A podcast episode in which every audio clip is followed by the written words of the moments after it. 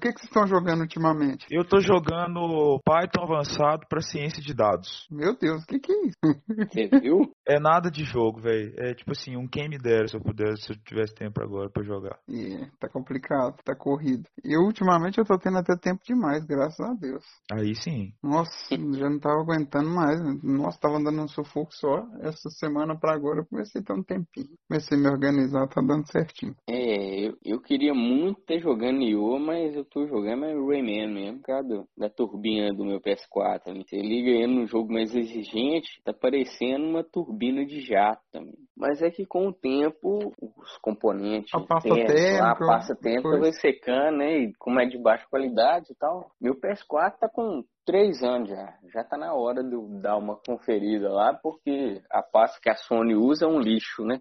É, já tá na hora de Nem- comprar o Play nem fala. 5 já, tá chegando aí. Então, vamos lá? Bora. Bora.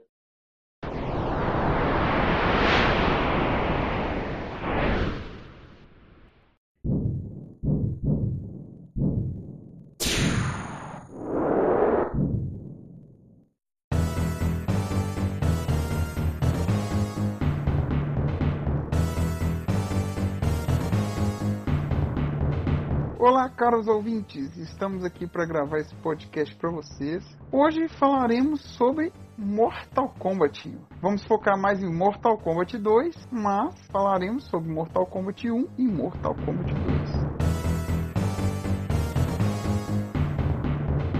Estamos aqui hoje com a nossa equipe normal de sempre. Eu mesmo, Rafael é o Pato, mais conhecido como Pato, devem saber o porquê do meu apelido. O nosso mestre Thiago Rios. Opa, tamo aí, um mestre mais jovem da turma, tá de volta. Vamos falar do meu jogo favorito de luta aí, ó, da série Mortal Kombat. O nosso mestre Scaf. E Thiago ainda continua com essa, né? Mestre mais jovem. O cara tem 50 Ele tá anos. tão velho que ele não aí, tá fala. sabendo mais fazer conta e nem fazer a comparação Ele sobre tá ficando que já. menor que não tá na lista de habilidades é, naturais. fala sério, senhor. O que, que é isso? É que eu uso o IQQ, o índice que eu quiser. Ah, Agora tá explicado. então tá bom. Estamos aqui também com Shot. E aí, pessoal, prazer estar aqui com vocês novamente. Bora lá. E hoje estamos aqui com o nosso mais novo convidado. Esse convidado que é bem novíssimo, não é conhecido da casa, o famoso tio Chico. Opa, galera, beleza? Estamos aí contribuindo mais aí para um podcast. Eu agradeço muito o convite e sempre que me chamarem estarei aí pronto para tentar enriquecer o podcast de vocês. Aí, falou bonito. Mortal Kombat 2 foi lançado em 1993. Um ano antes foi lançado Mortal Kombat 1, um dos jogos revolucionários que veio para tentar quebrar a banca do famoso Street Fighter 2. Veio sim, mas eu acredito que são dois estilos bem diferentes, entendeu? Mas foi meio para competir mesmo. Mas o Mortal Kombat veio com essa técnica nova, né, de captura de imagem, bem bacana e tipo assim, não tem como comparar um com o outro. Cada um é seu estilo, entendeu? Uma opinião minha. Mas é isso aí. Eu já joguei do Juné, sempre joguei os dois, mas eu gosto mais do estilo do Mortal Kombat. Né? Eu gosto de Street Fighter também, mas entre os dois eu prefiro Mortal. Foi feito com motion cap, né? Foi, foi mocap, famoso mocap, o que deu esse realismo pro jogo mesmo também, porque não era só um sprite mexendo assim, né, aleatoriamente, entre aspas, com uma quantidade limitada de movimentação. Você tinha aí na digitalização com o mocap, você conseguia deixar o movimento mais fluido e bem mais próximo da realidade, né? Eram atores reais, fantasiados. isso, e exatamente. Eles, eles faziam a movimentação, paravam nos quadros e era fotografado. Exatamente. Os dois que ficaram muito conhecidos aí foi o Daniel Pessina e o Carlos Pessina, né? O Carlos Pessina segue até hoje nos Mortal. Kombat atuais. Já o Daniel Pessina parece que teve uma treta aí, né? E saiu tretado. A questão da demissão aí do Pessina foi porque uma das coisas, né? Provavelmente o estopim foi que ele apareceu vestido de Johnny Cage em um outro comercial, né? De um outro. Aí Demitiram ele. Eita. Essa fórmula aí do, do mocap e digitalização de, de atores reais, né, foi uma coisa revolucionária e impactante para a época, né? É uma coisa que deu tanto certo no Mortal Kombat 1, o, o sucesso que o Mortal Kombat 1 fez, acabou proporcionando aí o Mortal Kombat 2 um ano depois, né? Virou uma febre, na verdade, porque era um jogo de luta que trazia uma temática bem mais adulta que o Street Fighter, né, 2, que era a referência na época, né? Que era outra febre também da época. Então isso acabou arrebanhando o pessoal aí com um pouco mais de idade e gamer que queria mesmo uma, um conteúdo um pouco mais violento. Só que a coisa foi tão violenta que acabou por criar, né? O Mortal Kombat foi o responsável direto pela criação daquela, O daquela classificação que a gente vê hoje nos jogos, né? A ESRB. Foi por causa da necessidade de botar um- uma classificação que, se eu não me engano, o Congresso americano começou a, a discutir essa questão aí e chegou nesse modelo aí de hoje. Eu não lembro exatamente quando e em qual versão do Mortal Kombat isso aconteceu, porque eu realmente era muito pequeno, mas por esses motivos aí que você explicou, eu lembro que o jogo foi censurado no Brasil uma época. Sim. Normal, E apresentou isso na mídia, né? Sim. Alguns anos depois foi com GTA, extrema violência Sim. extrema, não sei o que. Então foi uma coisa bem.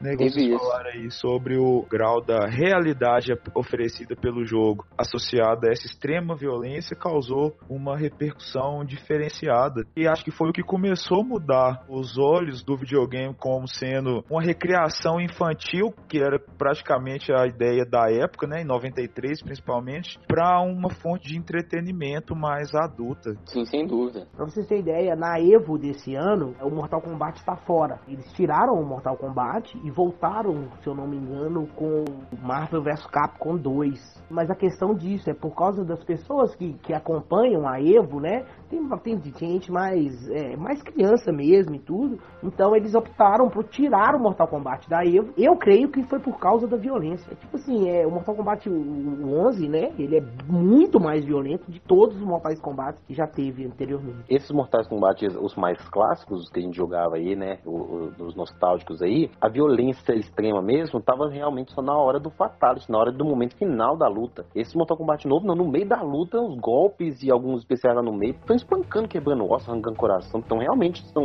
mais viscerais no meio da batalha. E ainda depois tem o Fatality mais visceral ainda, né? Fora o nível de realidade do Uhum. poderio dos consoles de hoje, estão deixando a coisa bem gráfica mesmo. né? É, não é só aquele desenhozinho 2D ali colorido que você, né, ignora ali, não, ali tá parecendo, né, uma pessoa de verdade, né, parece um ser humano. Aí tem fica mais sério, então. E agora ainda coloca igual no 11 aí, tem um Exterminador do Futuro. Cara, Uhum. Colocaram o... é o cara. O Shang Tsung é o ator também, aquele que fez o Isso. É muito legal. assim, clássico do filme, nossa. Eu gosto da parte visual, mas, na opinião minha, os Mortais Kombates de hoje perderam um pouco, assim, da essência de, sei lá, eu não gosto. Creio eu que porque pela mudança de um eixo de 2D para um eixo 3D, muda muito na jogabilidade, né? Isso. O fato do jogo ser 2D, ele é praticamente feito em quadros, né? Os sprites são feitos em quadros, então, às vezes na movimentação você consegue retirar um quadro, retirar dois, três quadros, para que fica mais fluido, né? Já com essa movimentação 3D, como ele é feito por polígonos, né? É feito um esqueleto, né? Quando, quando tem esse esqueleto assim em 3D, já não é possível você retirar quadros porque é uma, movimentação completa, né? Contínuo, né? Isso, é, tudo justamente. faz parte do conjunto ali mesmo, não tem como, né? Tá tudo interligado. Isso. E muda muito na jogabilidade por conta disso. Mas se eu não me engano, o estilo de luta do Mortal Kombat aí não é 3D. Eles, se eu não me engano, eles falam que é 2D e meio, um negócio assim. É, né? 2.5, 2D. Exatamente. É feito em 3D, porém a jogabilidade, entendeu? Porque não vira câmera, né? E tal. Só na hora dos e tal. O modelo dos bonecos do cenário, né? É. Mas a ação toda acontece em uma linha ali, né? De uma linha 2D. Em um plano só, no caso. É questão da época também, né? Só tudo tem um padrão, né? né? Na época do, do Mortal Kombat 1, 2, Street Fighter, até Mortal Kombat Trilogy ali, vamos colocar, era um padrão de, de jogos de luta que seguia, né? Aquele 2D com aquele tipo de movimentação, depois ficando mais rápido. Mas a partir ali do que? Mortal Kombat 4, eu já comecei a não gostar, que foi encaixando elementos 3D. E aí a partir dali já foram os jogos de luta foram tomando outro tipo de proporção, né? Mudando o sistema, muita gente se agradou disso, né? Mas os jogadores mais nostálgicos, mais velhos, como nós aqui, eu nem tanto, né? É, aí a gente não gosta muito, né? eu nem tanto. Eu não gosto também não, Thiago, mas o Mortal Kombat 4 é um divisor de águas, entendeu? Mas eu não sei, é porque eu tinha um Nintendo 64 e eu gostei muito dele, certo? Mas do 5 pra frente eu já não me interessei muito mais não. Você teve um Nintendo 64 na época, Tio Chico? Sim, sim. Eu sempre tive né, nessa parte de jogos aí, eu tava vendo, ouvindo até um podcast de vocês, que vocês falam que não teve contato com o jogo, né? No momento, como eu sou mais velho, eu tive, entendeu? E logo quando saiu o jogo, eu também tive. Então foi muito novo.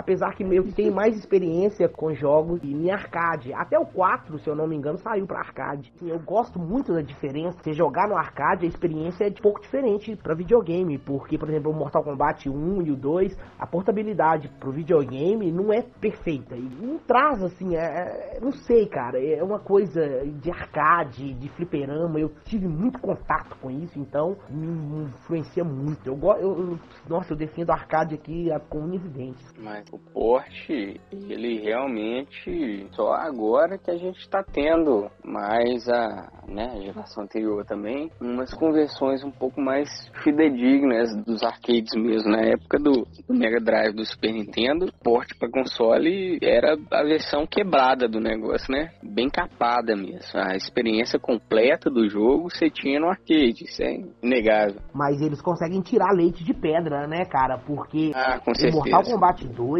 o porte dele pro Super Nintendo, vamos colocar que é praticamente parte gráfica, certo? Maravilhoso. Mas é muito bom, sabe? Você consegue. É bom mesmo. E é tanto que até as coisas, por exemplo, os cheatzinhos que a gente conseguiria fazer no arcade, eles conseguiram trazer isso pro Super Nintendo, por exemplo, igual eu tava até mostrando os meninos hoje mais cedo, eu tinha um macetinho para ganhar no arcade, na inteligência artificial, e ele funciona perfeitamente no Super Nintendo. Olha, o que eu acho que é o mais legal, que é mais bem feito em termos de qualidade gráfica no Mortal 2 do Super Nintendo é o dragão do Liu Kang. Quando eu vi a primeira vez, desde então apaixonei. Por quê? No Mortal, acho que 3 e do Ultimate, né, nos dos outros em diante, o dragão do Liu Kang, aquele verde fluorescente ridículo, pelo amor de Deus, eu desisti da vida, viu? Mas o do Mortal 2, oh, eu só fazia aquele fatal só pra ver. Era muito, é perfeito, eu acho muito chique, porque só o fato de a tela escurecer quando você faz um fatality e aí mudar a música, criar aquela música mais, mais gótica, mais dark ali, mais sombria, já era um tchan. Aí vai você faz aquele dragão do Liu Kang do Mortal 2, gente. Nossa, oh, mas não preciso mais nada. O detalhe do Liu Kang morfando, né? Transformando no dragão, ele subindo, o barulho, hum. o áudio é muito. Morfando. Cara, é meio morfando, né? Vamos falar assim. Ele virando o dragão, aí depois ele come e depois ele volta, né? A negócio normal dele. Cara, é muito. É perfeito o negócio, assim. Essa, esses pequenos detalhes de Mortal Kombat que cativa o público, entendeu? Te prende ali. É, ô, cara, eu até rupei quando eu falo, sério, sério. Eu gosto demais.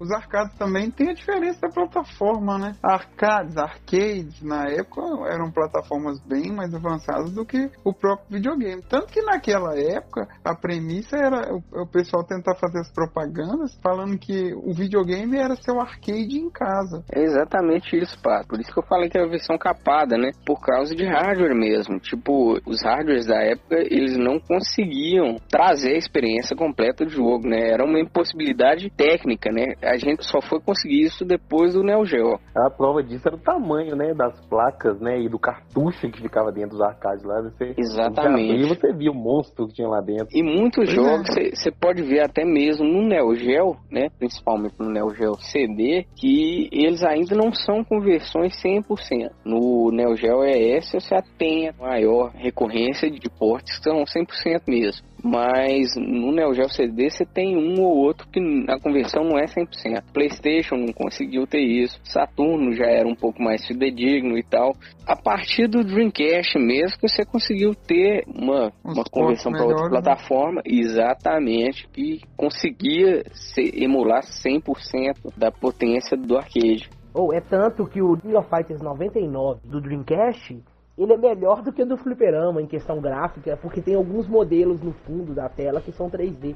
E o arcade não conseguia nem proporcionar isso. Ó, oh, bacana, não sabia disso não. Não é à toa também é, que o Neo Geo custava bem mais caro do que todos, né? Quem ah, tinha é. condições de comprar um Neo Geo na época não, e até hoje também, você vai olhar o precinho de um Neo Geo ES aí, você cai para trás. Né? Voltando aqui, 1993, creio eu que nenhum de vocês chegaram a jogar o Mortal Kombat 2 na época, ou chegaram? A tio Chico aqui, sempre, quando foi lançamento, e na minha cidade tinha um shoppingzinho lá, eles colocaram a máquina original, velho, que cara, é um clássico, velho. Se você vai ver assim a, a máquina jogando na própria máquina, que a, Midway fazia isso, a do 1 e do 2 e a do 3 eu cheguei a ver. Cara, você já chega arrupiando, velho, porque cara é muito bonito, velho, é bonito demais. As máquinas eram bem trabalhadas, né? Eu ouvi uma história que, tipo, o Mortal Kombat, quando chegou, o Mortal Kombat 1 ainda, na época quando chegou, ele fazia tanto sucesso, tanto sucesso, que a própria Midway não conseguia dar conta da leva, né, de máquinas que, que o pessoal tava querendo. E, assim, surgiu-se um boato de que roubavam máquinas arcade e deixavam lá mil dólares no lugar, agradecendo pela máquina, mas simplesmente porque eles queriam a placa para comprar. Porque a placa mercado negro era muito mais barata, então o pessoal roubava essas máquinas e deixavam lá um dinheiro para depois conseguir vender, para que a Midway pudesse produzir os jogos do Mortal Kombat. Você diz o, o cabinet lá, eles roubavam a carcaça do negócio, só trocava a placa, né? Sim, sim, eles, eles roubavam as máquinas de arcade, lógico que não foi a Midway em si, mas ocasionaram muitos roubos às máquinas e eles deixavam o dinheiro lá, assim, um roubo, mas pagavam. É. Mas era para dar conta mas da, roubo do da furto, né? É um furto com uma compensação, mas ainda é um furto. Que doideira. Isso foi um boato bem das antigas, assim como o boato também que a máquina de Mortal Kombat 1 fazia tanto sucesso que no primeiro dia que ela chegou, eles já ligaram pro pessoal lá, olha, a máquina tá com defeito aqui, não, não, não tá conseguindo entrar ficha mais, o que aconteceu? E aí, quando chegaram lá, diz que abriram a comporta onde ficam as fichas, e aí diz que voava, cara, jorrava moeda, assim, ó. O, o defeito era tanta moeda que tinha colocado e já não cabia mais. É, tava cheio. É, não, isso é, é verdade, Rafael, porque é o seguinte, antigamente, eu até acompanhei essa parte de fliperama, que eu ia muito, e era o seguinte, antigamente o cara colocava a máquina no lugar e depois ele mesmo vinha recolher as moedas, entendeu? Que que acontece? Lá no, no, no, nosso fliperama que a gente jogava, era tanta moeda que aí o cara passou a deixar com o dono da, da empresa, do fliperama, negócio para abrir e tirar moeda. O Mortal Kombat lá fazia isso.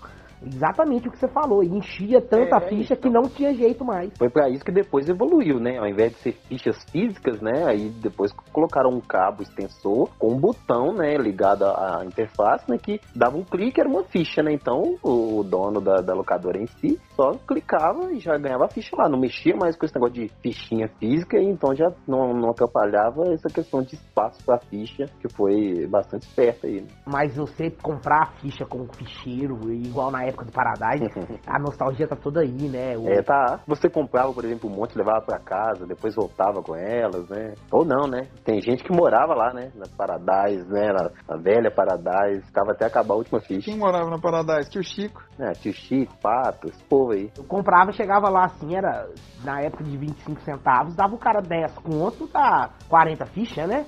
Cara, era assim, eu sempre comprei muita, mas muita. Sempre tive ficha em casa. É, mas... tá do Paradise tem história, viu? É, mas aqui, Pato, você falou lá de 93, eu não tive contato com o Mortal Kombat 93, não. Eu não me lembro. Eu acho que eu tive contato com ele, foi lá pra 95, 96. Porque 94 lançou o Plano Real, até tinha comentado com o Scarpe aí. E aí eu fui na, na, na, locadora na época que era real mesmo. Eu ia lá com as moedinhas que eu tinha, 25 centavos pra jogar 15 minutos na locadora, né? Era isso aí, 50 centavos meia hora, um real uma hora. Era esse o preço base. E aí, quando eu tinha qualquer moeda, eu ia lá para jogar um jogo que tivesse disponível, porque era muito disputado, também tava sempre cheio. Se não tinha Mortal Kombat para jogar, eu jogava Power Ranger, qualquer jogo, Bomberman, acho que tinha já na época, não lembro. O que tivesse disponível. O importante era gastar o dinheiro jogando. Eu já não jogava muito os arcades lá, não porque, né, meu apelido em si já fala muita pouca coisa, então eu nem entrava, porque sempre tinha um que entrava e tirava. Roubava sua ficha. Eu, eu não joguei versão de arcade,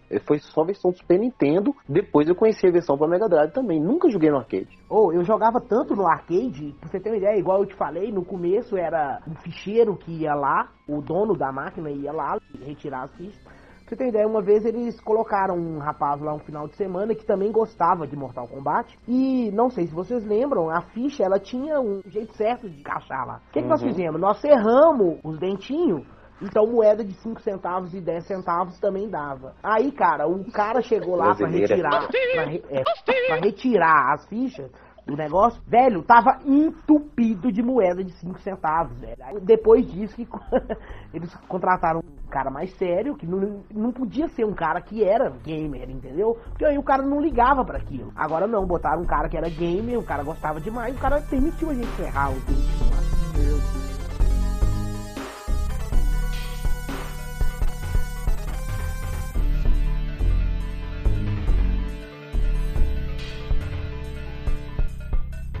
Outra coisa interessante é que o Mortal 2 saiu com o quê? Apenas um ano de diferença com, com relação a um, né? Assim, um tempo muito curto. Pois, e você nota a diferença tão grande de, de gráfico, de jogabilidade, de qualidade de incrementação. Todo. A adição de novos o jogo personagens. É bem mais polido. São 12 personagens, fora os secretos que tem lá e o, e o fora o Quintaro e fora o Alcance. A dificuldade do jogo, o Mortal Kombat 2 em si, pra mim, e não sou um jogador o 2, a dificuldade é legendária, né? Tem muita gente que fala que Mortal Kombat 2 é um jogo impossível, pra falar a verdade. Não se você utilizar um controle tu. Ou se você usar a manhãzinha do tio Chico. É, eu ia falar isso agora. Pelo menos no arcade, né? Tipo, você imagina o quanto de ficha que essas máquinas comeram, né, ao longo da história aí. Deixa eu falar só um detalhezinho, cara. Teve uma vez que é o seguinte, essa manhã da voadora minha só funciona no controle 1. No controle 2 a máquina não corresponde. Você chama na voadora não vem. E eu me achava.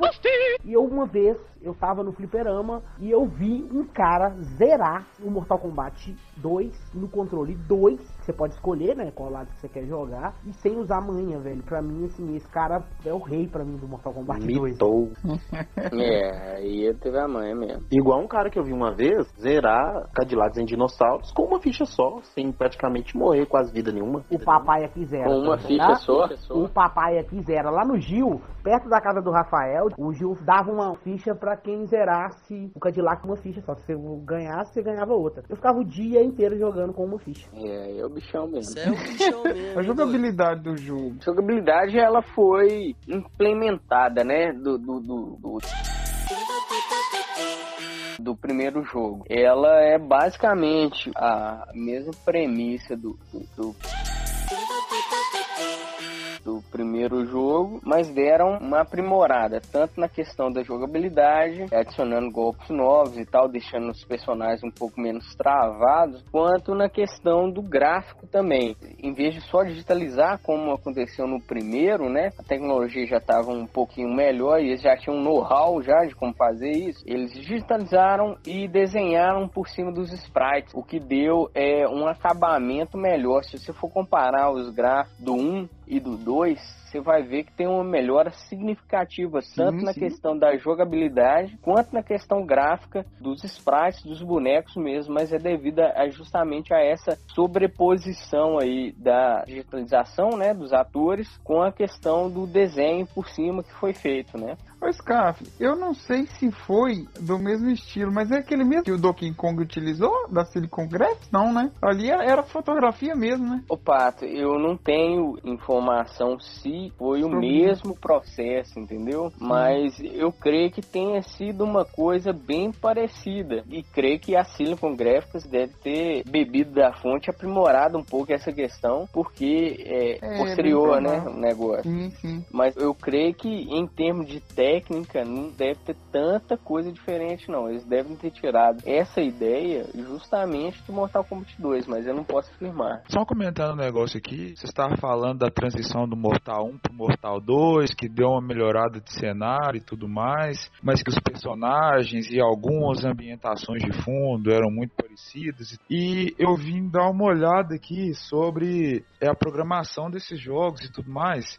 Esses jogos eram desenvolvidos antigamente em C, a linguagem de programação, mas que depois passou a se usar C++ e Java. E são duas linguagens de programação voltadas para programação orientada a objetos, e é uma característica de herdar Tipo assim, você tem uma classe de objetos e tudo mais, e instancia objetos dentro dessas classes, e você consegue herdar é, um objeto depois para ser reutilizado, entendeu? Então eu acredito oh, que, que é muito dessa, porque assim, logicamente, por que, que você conseguia herdar para utilizar? Porque o hardware, né, do, por exemplo, do Mortal Kombat 1 pro 2, você basicamente conseguia reproduzir ele no mesmo hardware, por exemplo, Super Nintendo. Super Nintendo rodou o 1, 2 e o 3. E você vê muita similaridade entre os personagens, principalmente do 2 pro 3. Você vê algumas melhorias na renderização e tudo mais, mas aí vem da parte da engine do sistema, né, da capacidade de processar ali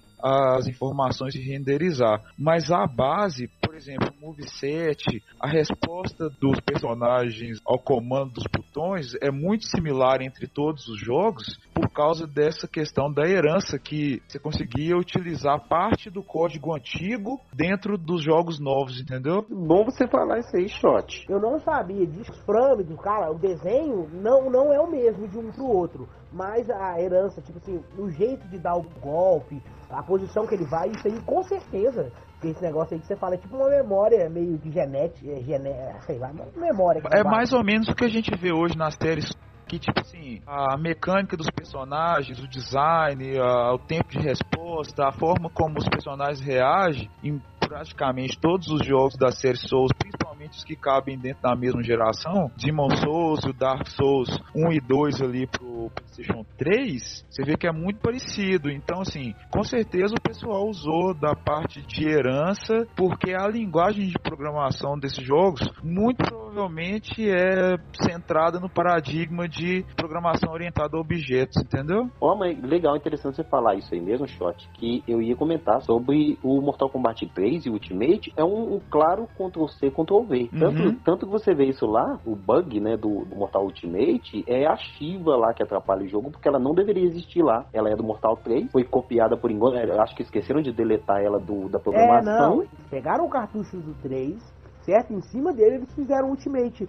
Pra... É, e ele é um porte mais arranjado ainda. Aí eles não tiraram a programação Isso. da Shiva. E a Shiva ficou lá atrapalhando o esquema, dá um tilt e trava o jogo se você não souber como escapar desse bug dela. Isso aí volta mais uma vez nessa parte do desenvolvimento em si que eu tô falando aqui, que é a parte de quando você opta por reutilizar um software, de repente algumas partes é, quando você trabalha com reuso de software, é, você faz uma versão bem genérica, zona, para você não ficar limitado a nenhuma especificidade de aplicação. Então, assim, quando você opta por reutilizar um software deliberadamente sem limitar todos os cenários possíveis através de teste, é aí que nascem esses bugs, entendeu? Porque você economiza no desenvolvimento por reutilizar uma coisa que já está pronta é, e acredita que essa reutilização vai acontecer naturalmente em todas as partes dos componentes que foram reutilizados. E se você não testar, acontecem bugs. Então provavelmente também foi uma das coisas que aconteceu, entendeu? É, e antigamente, né, não, não existia o lance do DLC, né? Hoje em dia é fácil, você resolve na DLC e pronto. É. Agora, Nesse caso eu acho que talvez. É.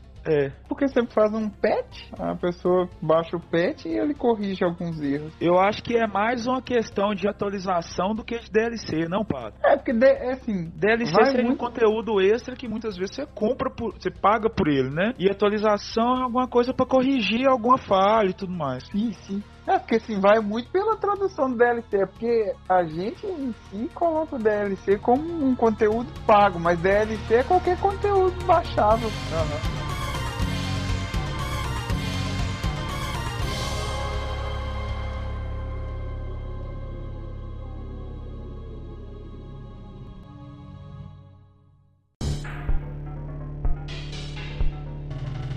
Sobre coisas que eu aprendi ao longo do tempo, né, desde a época da infância, e que eu não esqueci até hoje. É incrível. Eu, eu sabia todos os fatalities, todos os friendships, a maioria dos barbários ali, stages fatalities também, é, mas hoje eu esqueci quase tudo. Sei pouca coisa, eu lembro pouca coisa, né? Mal mal ali o fatality do Liu Kang, os dois dele, né, de virar o dragão e o da estrelinha dele. Mas o que eu descobri que é bem legal, que assim, quando você descobre uma coisa, você acha que ninguém no mundo sabe, né? E, e talvez não saiba mesmo, vai saber, não sei. O fatality da Milena, que vocês devem lembrar aí, lembra do beijo de sugar, né? Que ela beija e, e, engole o cara, né, tal. Que é o mais ele... fácil, eu acho que é o único que eu sei. É o mais fácil. O Shantizung é igualzinho, só que a distância é um pouquinho diferente. Então, é que você segura X, né? E por uns 3 segundos, eu acho, e solta. Ela engole o cara, não é isso? Ela chupa Sim. o cara. É, é isso, né? É assim que vocês conhecem, né? Opa, não pode falar isso no podcast, não, velho. cara. Então tá. Isso então, é vocês conhecem não, isso é pornográfico. Tá doido vocês conhecem esse Fatality dessa maneira, né? Segurando X, 3 segundos, né? Mas eu descobri outra maneira de fazer ele. Você chega perto mesmo, normal, aperta para baixo e X junto e solta só. Só aperta para baixo e X, ela já abaixa, levanta e faz o Fatality. Bem mais simples, ah, mais é? prático. Uhum. Ô, Thiago, você tá falando essa curiosidade aí, eu fui descobrir isso, se eu não me engano, uns três meses atrás, eu vendo um vídeo Sério? do cara. Foi? É, eu oh, fiz, alguém postou um vídeo? Postou um vídeo falando e eu fiz e funciona mesmo, é muito mais Funciona, fácil. isso, eu já descobri isso. Já tem, tem mais de 15 anos que eu já sei disso e compartilhava para quem estava perto de mim. É um segredo aí que eu descobri, eu descobri por conta própria. E eu quero compartilhar com a galera aí, para quem é noob, né, ou então não gosta de desafios, que tem outras umas pra maneiras quem de facilitar é igual o jogo. amigo é o Pato? Não, nem tanto, você é bom, Pato, que isso, não é possível. Agora você tá bom, hein. jogo de luta não é comigo, não. Eu ah, mas aí tem os cheat codes lá que é legal de você fazer para facilitar o jogo para você, né? Ou te ajudar com algumas coisas, né? Tem, por exemplo, o código para fazer 15, né? você tem mais tempo para fazer Fatality, isso é, normal no Mortal Kombat, a partir do 2 sempre teve isso. Você aperta ali na tela de seleção de personagem, dois para cima, um para trás, um para cima, um para baixo e Select. Aí você vai ouvir um tipo de suspiro no fundo, assim, tipo um. Algo assim, um, um suspirozinho, assim, um sonzinho que vai indicar que o código deu certo. Esse é um dos códigos, são três. O outro código que você faz, no jogo normal você tem três ou cinco créditos, né? Algo assim. É. E esse código que eu vou falar agora, cinco você consegue. Créditos. Vai para 30 créditos. Girando o controle é, ao contrário, para trás com select. É só ficar girando e apertando. No sentido para cima, para frente, para baixo e para trás. Acho que girando umas duas vezes, é só ficar girando e apertando select que dá certo. Aí você vai ouvir o somzinho, aí você vai ter 30 créditos a partir dali. Se você conseguir perder todos ali, você faz de novo. O Ed Boon com esse negócio de código, cara, filha da mãe. Não é? E o outro código que eu não gosto de usar, que ele é mais roubado, é para facilitar mesmo, é para você arrancar muito mais sangue do oponente. Dependendo do produto, você mata com um, dois golpes. Mas você toma duas vezes também, não? Não, não. Você toma menos dano e você causa mais dano. Ah. É, esse código é para baixo, para cima, para frente, para cima, para trás e select, fazendo tipo uma cruzinha. Aí você vai arrancar Isso no Mortal 2. No Mortal 2, na tela de seleção de personagem. Você pode fazer os três códigos juntos se quiser lá ou separadamente,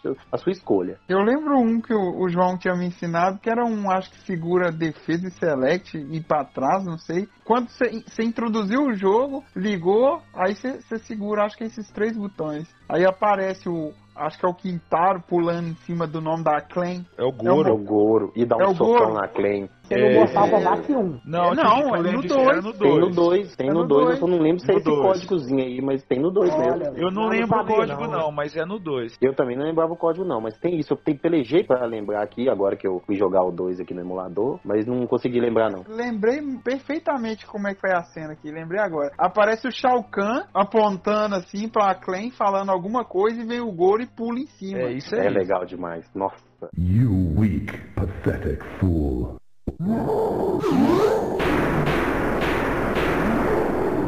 All too easy.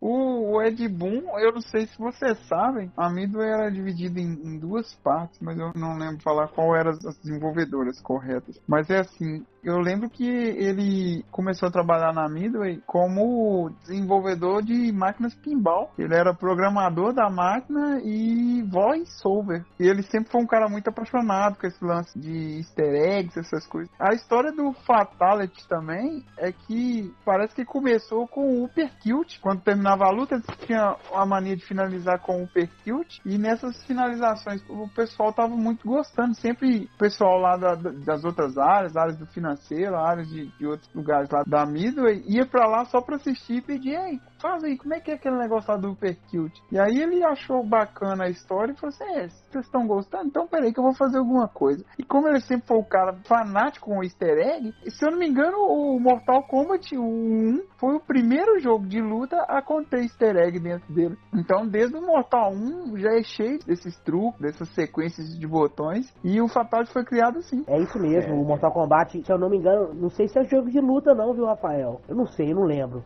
Mas É, é, é o primeiro jogo de luta a conter easter egg. depois disso começou esse negócio. Ô, velho, e eu vou falar com vocês uma curiosidade que tem no Mortal Kombat 2, e eu li sobre, né, nunca tinha visto, e um dia eu resolvi fazer. Tem jeito de jogar Pong nele. Pong. já ouvi falar. Tem que ter 250 wins, você entendeu? E eu fiz. Tá E eu fiz. Que com 50 você luta contra o Noob Saibot. E 250 wins você joga Pong. Tem que ficar o dia todo jogando. Nossa. Não, eu acho que tem jeito de mudar o handicap lá nas opções. Eu lembro que eu fiz, aí você vai entrando contra você mesmo e matando e matando e fazendo e fazendo. 250 wins tem o jogo que você joga Pong. Tem outra que eu descobri recentemente, na verdade eu vi na net por aí, né? Que tem como você jogar o Mortal Kombat 2 dentro do jogo Mortal Kombat Shaolin Monk. É só você Bacana. completar todas as missões do Smoke, não sei quantas são nem quais são. E também tem uma outra maneira que é, lógico, como você falou aí, que o Ed gosta, né? De colocar os cheats codes no começo, né? E tem como você fazer um código lá também na tela inicial que libera o Mortal Kombat 2 lá. Eu não lembro os códigos como é que faz não, mas é o seguinte, Mortal Kombat 2 pra mim é o terceiro melhor jogo da minha vida de luta. Eu tinha o Play 2, eu comprei o Shaolin Monk só pra fazer isso, pra jogar Mortal Kombat 2 e dá Ah, pra fazer tá. isso. Legal. Então eu vou falar o código aqui. O código é o seguinte: na tela inicial lá, você segura L2, você aperta quadrado pra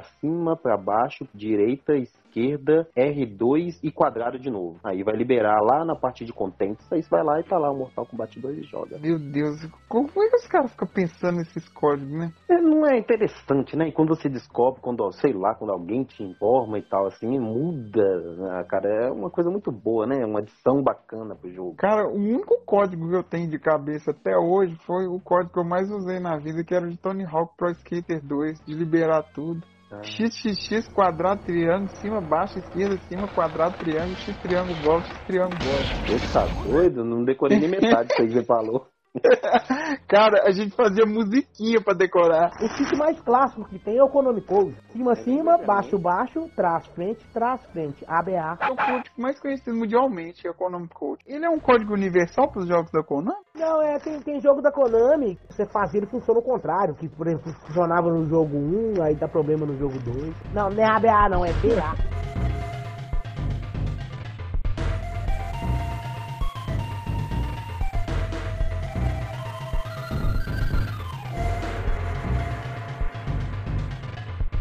A trilha sonora do jogo também é rica, né, cara? Muito perfeita. Bem aquele clima mesmo de luta, a pegada das músicas te transmite ali o ambiente de luta mesmo. Mas o que eu acho que, que mais marcou o jogo mesmo foi ali a parte de efeitos sonoros. É sonoplastia mesmo, ou essa aí que Isso. você falou? Ficou perfeita, né? Feita Tem por... Forden. Dan Forden, ele mesmo. Eu acho A melhor que tem é do Mortal Kombat 4. Eu mandei lá no grupo ontem. Eu vi lá. Nunca visto, eu não gostei. Eu tostei, né? Perdi, né? É muito louco, velho. É legalzinho, mas a clássica é mais Cara, top. Quentinho. Eu assisti um documentáriozinho dele falando sobre isso, de como foi que ele incrementou a partir do Mortal Kombat 2, que parece que era uma brincadeira interna que eles tinham, né? É isso E aí. sempre Foi. quando a- alguém levava uma sequência de ganchos muito grande, ele brincava com a pessoa, né? Falava, you are toasty. E aí, eu não sei de quem que foi a ideia, mas parece que ele falou com o Tobias, falou com o Tobias, não falou com o Ed Boon, que ele iria colocar isso no jogo. E o Ed Boon falou, "Ah, então tá lá, pode colocar. Ele lá, "E se eu colocar um frame meu, tem algum problema? Não, vai lá, coloque. E, e aí saiu. E, cara, aquilo é muito bacana. Eu acho que aquilo ali surgiu muitos mitos que eu já ouvi falar que tinha como até você lutar contra ele no jogo. É, mas no 2 ele funciona pra você lutar contra o Smoke. Se você tiver na fase de portal, ele aparecer, você apertar o start, você luta contra o Smoke. É Vai baixo baixo start. Foi genial Clássico, essa ideia desse clássico. cara. Se tornou muito clássico e assim, né? É uma coisa diferente. A gente nunca tinha visto isso nos jogos, mas mas foi uma ideia muito bacana. Os caras tiveram muita manha de pegar, né, tudo que eles tinham disponível e, e a questão da oportunidade mesmo passando, eles pegaram, colocaram, deu muito certo, né? Então, outra curiosidade bacana de se mencionar aí é sobre a música que marcou também o jogo Mortal Kombat, que Porra, veio do verdade. filme, né? Que, assim, é uma música que, nossa, você ouve já lá imediatamente, você já linka com Mortal Kombat. É. E é muito nostálgico. Eu- Hoje tem músicas dessas no toque celular, eu uso tudo quanto é tipo de toque de Mortal Kombat no celular aí, adoro.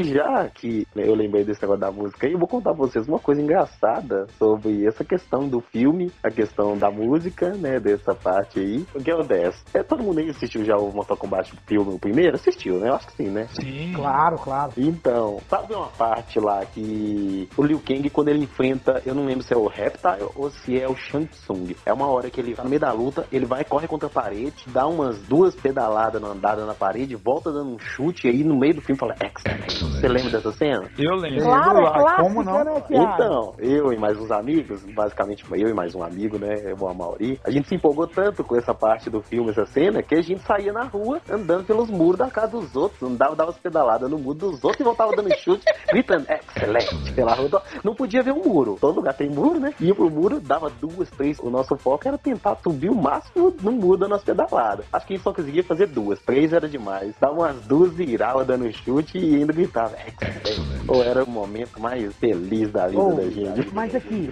vamos lá, o filme, cara, ele não é bom, se você vê, mas ele. Ah, eu gostei. Depende, o primeiro eu até assisti, mas o não, segundo pô, eu não. gosto, todo mundo gosta, eu gosto, mas aqui, quem produziu o filme aí do Mortal Kombat tem que agradecer muito, mas muito, quem produziu o Street Fighter. Porque você viu o Street Fighter, ele era uma merda. É um Aí saiu o Mortal Kombat, ele não é bom, não é ruim, quer dizer, não, não é de todo ruim. Mas ele não é tão bom também, mas só que aí você olha assim. Nossa, em comparação ao Street Fighter, esse filme aqui é um clássico.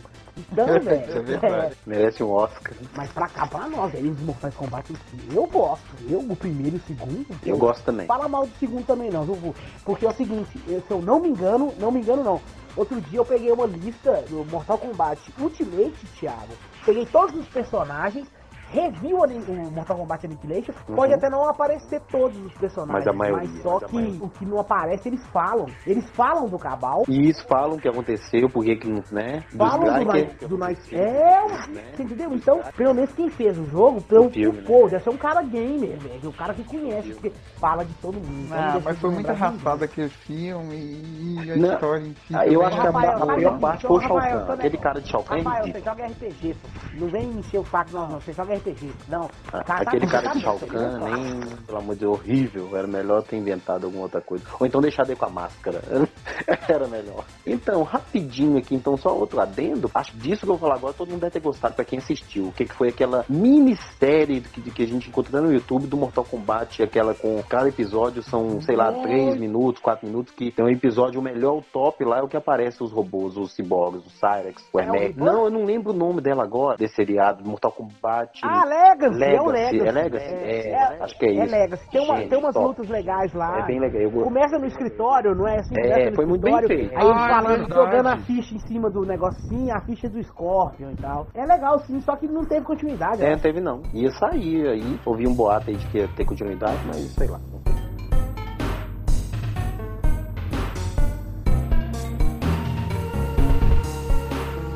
Outra coisa também que eu li, eu li sobre, eu ouvi falar sobre o Mortal Kombat. Quando eles foram fazer, se eu não me engano, eles queriam chamar o Van Damme pra fazer o Central Johnny Cage, sei lá. E ele recusou. Aí eles falaram, aí também ia ficar caro. Aí eles resolveram pegar primo, tia, vizinho, cachorro, pra fazer o negócio pra ficar mais barato. Verdade isso aí, né? E depois o Van Damme foi lá fazer aquela bosta de filme do Street Fighter, né? Ah, Eu tô ciente que, assim, a primeira ideia do Mortal Kombat 1, a ideia do John Tobias e do Ed Boon, era criar um jogo baseado no filme O Grande Dragão. Dra E tá baseado no filme O Grande Dragão Branco. O filme serviu de inspiração. E isso não é à toa que o Johnny Cage é totalmente chupinhado o Van Damme, O golpe dele do espacato lá de abrir o espaguete é o Van Damme purinho. não é? E parece que o Van Damme já tinha um contrato com algum outro jogo que o jogo nem chegou a ser lançado. Eles até chamaram o Van Damme pra fazer o Cage, mas na época a agenda dele tava cheia, não deu pra ele ir e tal. Se o Van Damme tivesse visto o que que virou Mortal Kombat, hoje eu acredito que ele, que ele deve olhar pra um jogo Mortal Kombat até hoje e dar uma arrependida, né? Tipo, eu não fiz o negócio. Por isso que eu falei, o motion cap, pra ficar mais barato, eles pegam gente lá, sério mesmo, é a equipe lá que fez a gravação. Se eu não me engano, o Johnny Cage não, o Johnny Cage era um ator, mas tem gente lá da produção mesmo que fez lá. Por exemplo, igual os ninja, né? Se eu não me engano, é o Daniel Pessina, um negócio Daniel Pessina. Isso mesmo. Aí, é. É, Daniel usa- e Carlos Pessina, né? São os dois eles irmãos. pra todos, entendeu? Os- Tinha máscara, não precisa de fazer. Você pode olhar o sprite da Milena, das ninjas no Mortal Kombat 2. É uma mulher vai- só. Exatamente, ela entra com uma roupa vermelha, se eu não me engano, eles editam. Não precisa de ficar fazendo os mesmos movimentos. É tanto que a Milena, Kitana, Sub-Zero, é, Reptile e Scorpion tem os mesmos golpes, em questão de voadora, soco, ah, os sprites são os mesmos. Muda dos golpes, né? Um manda a fiquinha, o outro manda o gelo e o outro manda aquela bolinha. É, Smoke Então, pra também. economizar, pra- Ruby, É, exatamente. Pra facilitar, porque. Pra não ficar tão caro. Eu sei que, pelo menos, o, o Daniel Pessina é o que fazia a grande maioria. Os ninjas, se eu não me engano, Johnny Eu acho Cage, que o Kano também, era ele. o, tinha um, o Ansum Pa fazia o Ken e tinha mais uma a mulher que fazia a Sônia. Esse é o nome da Sônia. Tinha o Ricardo Divisio. Não, cara, o Raiden era o Ricardo Divisio. Quem não era o Richard Divisio, viu? Não era o Poicina, não. Eu acho que o Mortal Kombat 1 foi feito no quintalzão mesmo, tá ligado? O 2 não, como eles já tiveram dinheiro, pode olhar que a- o trabalho é muito mais feito, mais bem feito. A arte, os cenários, que isso, velho. Tem um cenário lá no Mortal Kombat 2, pra mim é clássico, chama The Armory, onde é que fica as armas, assim. Cara, o cenário, a riqueza dos detalhes, entendeu? É muito Sim. massa. E, ô, e quando você pega esse jogo pra jogar, é, é intrigante, né? Tá lá naquele cenário e começa a aparecer lá uma Jade, o Smoke, algum personagem atrás da árvore. Lá e você fica, nossa, quem que é aquele? Por que que tá aparecendo ali? Você fica intrigado, você não sabe, você não, né? Não só Né? isso, Thiago. A Jade, tem hora que você tá, vai começar a luta, ela aparece no meio, assim, ó, dá um- uma explosãozinho. Né? Aí É, sai o Smoke também Jade- aparece. Ele apareceu pra mim outro dia, eu fui jogar ontem, apareceu. Ele, Nossa, ele me deu um faz um abraço, né? Não, se desafio, ele né? aparecer pra mim, eu peço um abraço na hora. Faz um desafio lá.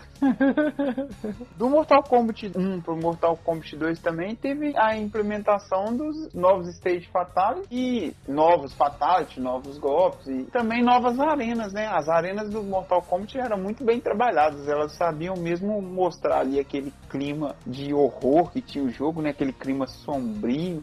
Eu acho assim, elas ficaram muito bacanas, muito bem trabalhadas. Aquela que tem o portal lá no fundo, aquela pra mim era a arena mais chique que tinha, cara. Era a que eu mais gostava. É diferente, porque é o seguinte, tem o Stage Fatality, né? Que são dois Stage Fatality. Tr- Três, na verdade, né? Que é o negócio de ácido, né? A dos espinhos no teto Uhum. e a The Pit 2. Só que é o seguinte, pra fazer o Stage Fatality no ácido, você tem que segurar os dois baixos e dar um uppercut no cara. Isso era com Uhum. todo mundo. Agora nos outros dois, que é o das finquinhas lá no teto, Tem que fazer um comando. tinha que fazer um comando, cada um tinha um comando específico. Outra coisa também, vocês devem saber, na da finquinha, quando você dá o uppercut no cara, ela faz o movimento, aí o cara gruda no teto e fica pingando em sangue. Se na- no momento que fizer o uppercut, você segurar pra baixo todos os botões, o cara cai lá de cima, não sei se vocês sabiam disso. Eu já vi Ah, isso, é? eu não, Não sabia sabia, não. não. tinha esse negócio de apertar pra baixo, segurar É. o cara cair, não. Tem isso sim. Eu gosto da The Não sei se eu falei, eu acho que falei já, porque tinha umas armas assim, cara,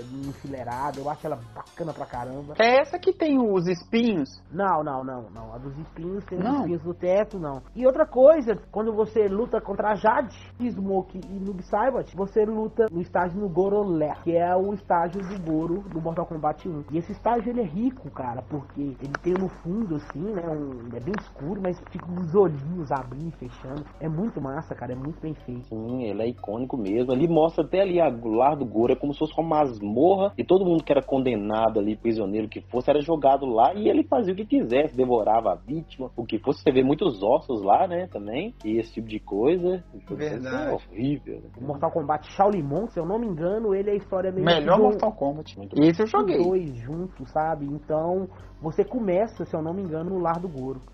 E é muito legal, cara, é muito bacana.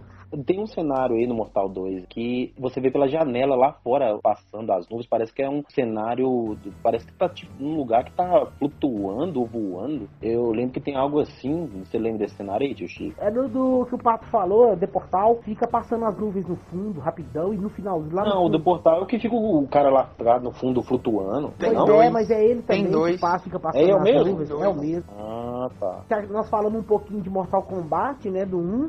No Super Nintendo, pra você fazer lutar contra o Reptile, você tem que soltar dois Flowers Victory no cara lá em cima. Eu acho que só isso já leva pra lutar contra o Reptile. No arcade é diferente, velho. Ele é o seguinte, tem uma lua no fundo e de tempos em tempos, não é toda vez, é, é, se eu não me engano, tipo assim, a cada 7, 10 fichas, aí vai passar um bichinho na lua. Aí quando que é uma bruxa. É, tem bruxa, tem Papai Noel com é, é diferente. Sério? É, tem, tem, é, exatamente. diferente. E só quando passa, especificamente, você tem os dois The flowers. Pit. É, The Pit. Cara, isso era o Mortal Kombat 1 também, eu joguei muito na arcade. E ficava aquela galera toda, a expectativa quando aparecer, passar, mas passou, passou, cara e tal. Aí o cara ficava nervoso, perdia o primeiro round, tomava porrada. Aí tinha que deixar o cara ganhar. E depois fazer dois flowers. Não é fácil e era muito bom. Pô, a, a sensação de você lutar contra o Reptile. E o Reptile lá no, no 1, ele é nada mais do que o- a posição dos corpos que fizeram era a mesma, né? E com a magia dos dois, cara. Era, Não, pô, isso cara é bacana mesmo. velho. É, o The Pit 2 também é uma homenagem muito bonita, né? Muito bacana do The Pit. É uma ponte mais à frente, né? Então você vê o estádio antes, lá atrás, eu não sei, acho que tem um Liu Kang verde lá. Pois é, tem o Luquinha lutando Pois contra um é. cara pegando fogo, tá ligado? Ninguém. Até hoje eu não Pois sei. é. Não tem muita explicação disso, não. Detalhe, quando o cara tá caindo na ponte, né? O cara vem gritando e. Ah, e tal, é muito louco também. Muito bom o efeito também, o personagem caindo e batendo, esborrachando lá no chão. Tudo foi feito com, com muita competência nesse Mortal Kombat 2. No 1 também, mas no 2 teve mais coisas ali que, né, que tiveram deu pra trabalhar com qualidade. Muita competência. ele tem uns erros. No Mortal Kombat 3 é mais específico isso. Tem hora que você, por exemplo, o dragão do Liu Kang, quando como o cara, assim, ó, as mãos do cara tá mais pra baixo do. Sim. certo? Nesse também tem algumas coisinhas assim. É, a gente releva. É, claro, isso aí tem que relevar muito. Outra Mas coisa, acaba que isso fica uma galhofa. É, mas, mas o- Uhum. tem, tem muitas coisas assim, velho. O, o Mortal Kombat 2 tem muito detalhe. Uma coisa muito interessante no Mortal Kombat de Super Nintendo, os nomes das pessoas são fora da caixinha de sangue. No arcade, o nome é dentro da caixinha de sangue. E não sei o que eles fizeram, que o jogo foi muito corrido pra ser feito. A Jade, quando você vai lutar contra ela, não tem o nome dela na caixinha de sangue. É estranho. Verdade, eu notei isso também. Isso é. No Mortal Kombat 2, a Jade ela é imune à magia. Então, não tem ela no 3, né? Tem no Ultimate. Eles colocaram isso como um golpe dela. Não sei se você já viu, Thiago. É pra trás, pra Sim, frente tal. habilidade, lógico, até a feitiço. Isso, aí ela vai e fica imune à magia. Então, não sei o que, que aconteceu, se foi erro deles, aí eles tiveram que colocar isso no negócio. É igual a história, tipo assim, como é que você vai fazer uma história? Você coloca o Noob Saibot que os caras fizeram uma homenagem a eles mesmos. Então, mas é- como é que você vai colocar isso no jogo? Então, Mortal Kombat tem muito disso, da história do cara, tá sempre em Sim. desenvolvimento. Os personagens do 1, no 11, o 11 agora tá muito completo. Depois que eles fizeram o reboot no 9, se não me engano, aí eles acertaram todas as pontas, mas sem estragar o que aconteceu antes. Eles simplesmente seguiram uma nova linha do tempo com o retorno, o Raiden, né, da viagem no tempo que ele fez, então, seguindo uma trilha de correção do caminho, aí seguiu a história a partir dali. E, Foi nossa, mesmo. foi uma jogada de mestre. Então, assim, aí eles têm que fazer uma história pro cara. Aí eles conseguem colocar a jogada dos caras, mano. O Noob Saibot, colocar o cara como foi o primeiro Sub-Zero, o Bihan, que foi morto e, e chegou lá a alma dele no inferno. Foi e pegou ele, entendeu? Recrutou ele. Isso é muito louco, velho. Os caras, igual você falou, amarrou as costas e estavam. ficaram pra trás.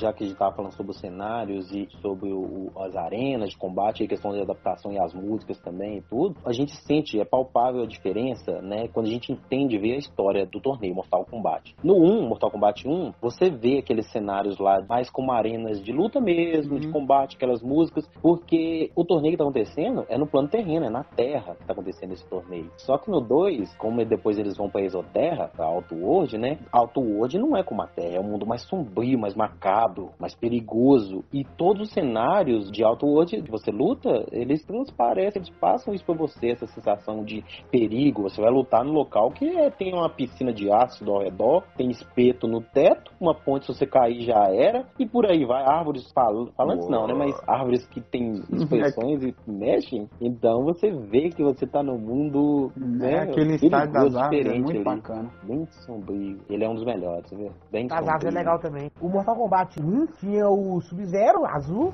o Scorpion amarelo, né? E o Reptile verde. E dava um erro, às vezes, nas paletas de cor e o Sub-Zero ficava laranjado. E eles chamavam esse erro de erro macro. Aí, no Mortal Kombat 3 Ultimate, eles resolveram pegar e criar um personagem em cima disso, que é o Ermac. Exato, é o ninja vermelho. Cara, é muito legal isso, velho. E cá entre por causa nós, do eu gosto demais de jogar com o Ermac, viu? O Ermac, o Ermac, ele é bom demais de jogar. Um dos melhores personagens do ele é Ultimate. Ele é cruelíssimo. Ele é top Nu- demais. Arrumadaço. Ô tio Chico, eu não sei se você sabe, provavelmente você sabe, mas o nome do Noob Saibot é o nome dos dois desenvolvedores ao contrário. É Tobias e Boom. de bom. Claro. É. Isso aí a gente sabe, claro, tem que saber isso E aí. por esse motivo, o personagem é tão roubado. Não, ele é quebradaço. É, deixa eu te falar, Quebradaço. eu, eu acompanho torneios de Mortal Kombat. não é permitido, né? Ele é proibido. porque Ele tem que ser proibido, jeito, ele tem que ser. ele é proibido. Principalmente no 9. E ele no 9 é absurdo. Master fucking Power. Tem muito nome zoado no Mortal Kombat que começou zoado e depois a gente veio conhecer da forma que a gente conhece hoje, né? Por exemplo, o Liu Kang não chamava Liu Kang, né? O Liu Kang ia chamar Yoshitsume Momotaro. Não, não, peraí. Eu tô Meu confundindo. É, não, desculpa. É Yo- Yoshitsune Minamoto que o Liu Kang ia chamar. Né?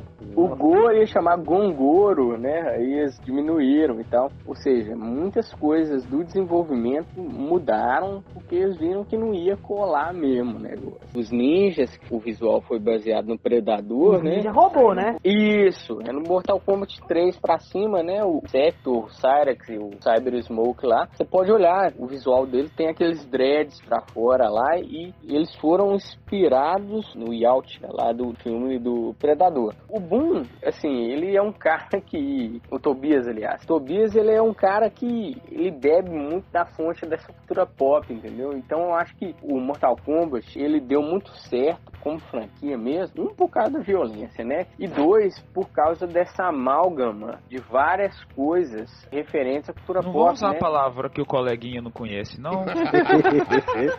Palavras cultas demais, né? Cultas. Nem eu sei que é. A, um, O dicionário um mão. de, sei lá, de coisa. Mas enfim, essa salada aí que o Tobias fez, né, com várias referências aí da cultura pop, deu muito certo, porque o pessoal gosta de ver referência em jogos. Isso é uma coisa que é praticamente unanimidade entre todas as pessoas que gostam de videogame, gostam de jogar. Sempre tem uma referência, principalmente pro fã que já é um pouco mais hardcore, que vê uma referência de alguma coisa dentro de um jogo, o cara vai ao delírio mesmo. Uma prova disso, mas não pro Mortal Kombat passados, é o que a gente vê, eu acho que principalmente a partir do 9, com a inserção de personagens agraciados pela cultura pop, que não fazem parte do universo do Mortal Kombat. Igual no 9 vem Kratos, vem Fred Krueger, vem. E o Jason, né? O Jason é do 10. É do 10, né? É. Tá certo. O 9 aí tem um no lugar do Kratos, porque ele não ia sair pro Xbox, né? Mas eles colocaram outra pessoa lá.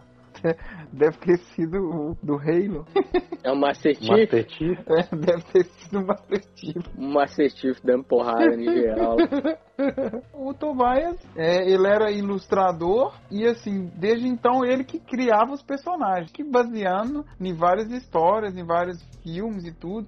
Tanto que o Raiden também parece que é chupinhado aí, um, um personagem do. Sim, é do Guerreiros do bairro japonês. Aventureiros do Bairro Proibido. Isso, é, é isso mesmo, tá certo. é. Então, muitas da- das inspirações dele foram os filmes, né? E isso é bacana, igual o Scarf disse mesmo. Isso atrai muito o público. Nossa, imagina agora nesse Mortal Kombat Sobre 11. trazer personagens de fora, um personagem que eu queria muito ver em Mortal Kombat, assim, eu acredito que é bem sei. difícil disso acontecer e tudo mais, é o Michel Teló com o Meteoro do Paixão. Não, esse aí é do Cavaleiro Zodíaco. É o Isaac de Dead Space. Eu É acho que verdade. fica genial. Porque bacana. por si só ele é bem macabro, assim, né? A vestimenta dele, O o próprio jogo, a brutalidade dele com os necromorphs lá, eu acho que ia agregar muito na franquia do Mortal ter ele como personagem jogável. Mas É são duas desenvolvedoras totalmente diferentes e concorrentes, então eu acho que Pois. muito difícil isso acontecer. Mas que ia ser da hora aí. Oh, isso é legal, velho. Igual eles colocaram agora o Exterminador do Futuro. Que isso, cara? Igual eu falei, o Mortal Kombat 11 resgatou algumas coisas. E eles colocaram, estão fazendo E o Spawn ainda. também, o Spawn Vai botar o massa. Spawn, é, velho. Vai botar. E Coringa também tá lá agora, tá? É massa, velho. Isso. Ô, velho, até o Tekken, cara, faz isso. A Namco colocou lá, se eu não me engano. Crossover, né, mano? Crossover em geral, não tem ninguém que não gosta. Colocou um cara do The Walking Dead lá, velho. Aquele Liga, cara do. Tact Base. É, exatamente, cara. Que isso. Mas aqui, eu não sei se vocês sabem. O Mortal Kombat 3 saiu, aí alguns personagens saíram, né? Igual o Scorpion e o Sub-Zero clássico. O que, que acontece? De tanto os games xingarem, falarem, já que não sei o que e tal. Aí o Ed Boon e o outro lá, o que, que eles fizeram? Tem que atender o pessoal. Então aí eles criaram o Ultimate. Por isso aí voltaram com o Sub-Zero clássico, com o Scorpion. Eu acho que esse jogo não ia nem sair. Foi feito por causa, igual eu falei disso, dos nós gamers reclamando. O amigo aí que sobressaiu, que ele escutou os personagens, os caras falando. Quem joga que tem que saber. Virou e falou, pô, como é que vocês lançam um jogo Mortal Kombat sem o Scorpion? É o perso- personagem principal. É igual eu tô te falando, o Ultimate não era nem pra existir. Mas de tanta gente pedir, o que eles fizeram? É um dos mais queridos. O Scorpion é um dos preferidos mesmo da série Mortal Kombat. É o personagem preferido do, Ed Boon. não, tanto é que agora vai lançar aí em breve, agora na Spring, é primavera, né? Vai sair aí agora desse ano a animação nova do Mortal Kombat aí, Mortal Kombat Legends, é Scorpion's Revenge. Vai sair aí, ó. E colocou. Vai, vai mesmo, vai mesmo. Assim, é Mortal Kombat, mas eles tinham que colocar lá o subtítulo de Scorpion's Revenge pra focar na vingança do Scorpion, na história dele. E outra coisa, o negócio de história, se você pegar o Mortal Kombat 1, você pensa que o Sub-Zero é o fodão, ele é o bom e o Scorpion é o cara mau. Aí com as histórias, você vai desenvolvendo, vai vendo. É, eu gosto muito. história pelo é, dois, né? Não, se você vê o 9, o 9 não, o 11 agora, se você vê a história lá, tem lá, você entra no YouTube e procura lá, Mortal Kombat 11 filme. Que isso, cara? Aí mostra a história. Esse tudo. lance da história do Scorpion aí, assim, vou voltar lá atrás até chegar nesse ponto que eu acho importante. Quando iniciaram o Mortal Kombat, eles jogaram o Raiden e o Liu Kang, tipo assim, como um, um Ryu e o Ken do Street Fighter, né? Tentando focar eles como personagem principal. E o Shao Kahn e o Shang Tsung lá como os vilões do mundo terreno lá, né? Do plano terreno, na verdade. E colocaram o Scorpion ali, bem underground, um ninja vingativo e tudo mais. E, igual vocês falaram, pra mim hoje o Scorpion foi ganhando uma notoriedade, até pela brutalidade do próprio personagem, né? Que quem joga Mortal Kombat já espera que personagens sejam violentos e tudo mais. E eles trabalharam tão bem o Scorpion e enxergaram o potencial do, do personagem e desenvolveram uma história muito envolvente, profunda pra ele, que o Scorpion tomou frente do lore da franquia e tudo mais, que o Liu Kang deixa. Cara, é tão notório antigamente a questão deles tentarem colocar o, o, O Liu Liu Kang. Kang como frontman da franquia, Verdade. que o fatality dele era despencar o arcade do Mortal Kombat no adversário, entendeu? Verdade, verdade. E hoje, garotos propaganda da franquia é a rivalidade Scorpion Sub-Zero. A campanha do 9 foi em cima do Sub-Zero. O trailer de abertura do 10, né, até o nome do Fatality do Scorpion, que é o Who's Next lá, que é aquela luta épica, aquele trailer muito massa do Scorpion contra o Sub-Zero lutando naquela floresta. E do 11 a mesma coisa. Pois é, a capa do 11 é o Scorpion. É o Scorpion lutando contra o Raider, só que aí o Raider mata o Scorpion. Só que aí tem a parada lá do negócio do tempo, cara. Que, vou falar com você, muitos anos que Mortal Kombat Kombat não me prende. A história é legal, é, é clichê, negócio de voltar no tempo, é encontra Sub-Zero do passado e do futuro, mas é interessante e é legal. Aí aparece, pô, velho, na hora que aparece esse do Scorpion lá do Ultimate Mortal Kombat, você doida, velho, que isso? Outra coisa também que nós estamos falando, que eles fizeram um Mortal Kombat 2 pro Super Nintendo, é um cartucho bugado pra... Você pode Ah. dar mortal no meio da luta. Qualquer hora você faz um movimento mortal. Tá. Cara, é Era a muito versão louco, hackeada. velho. É doido demais. Nunca vi, não. Eu já Uh, vi essas versões hackeadas já. louco.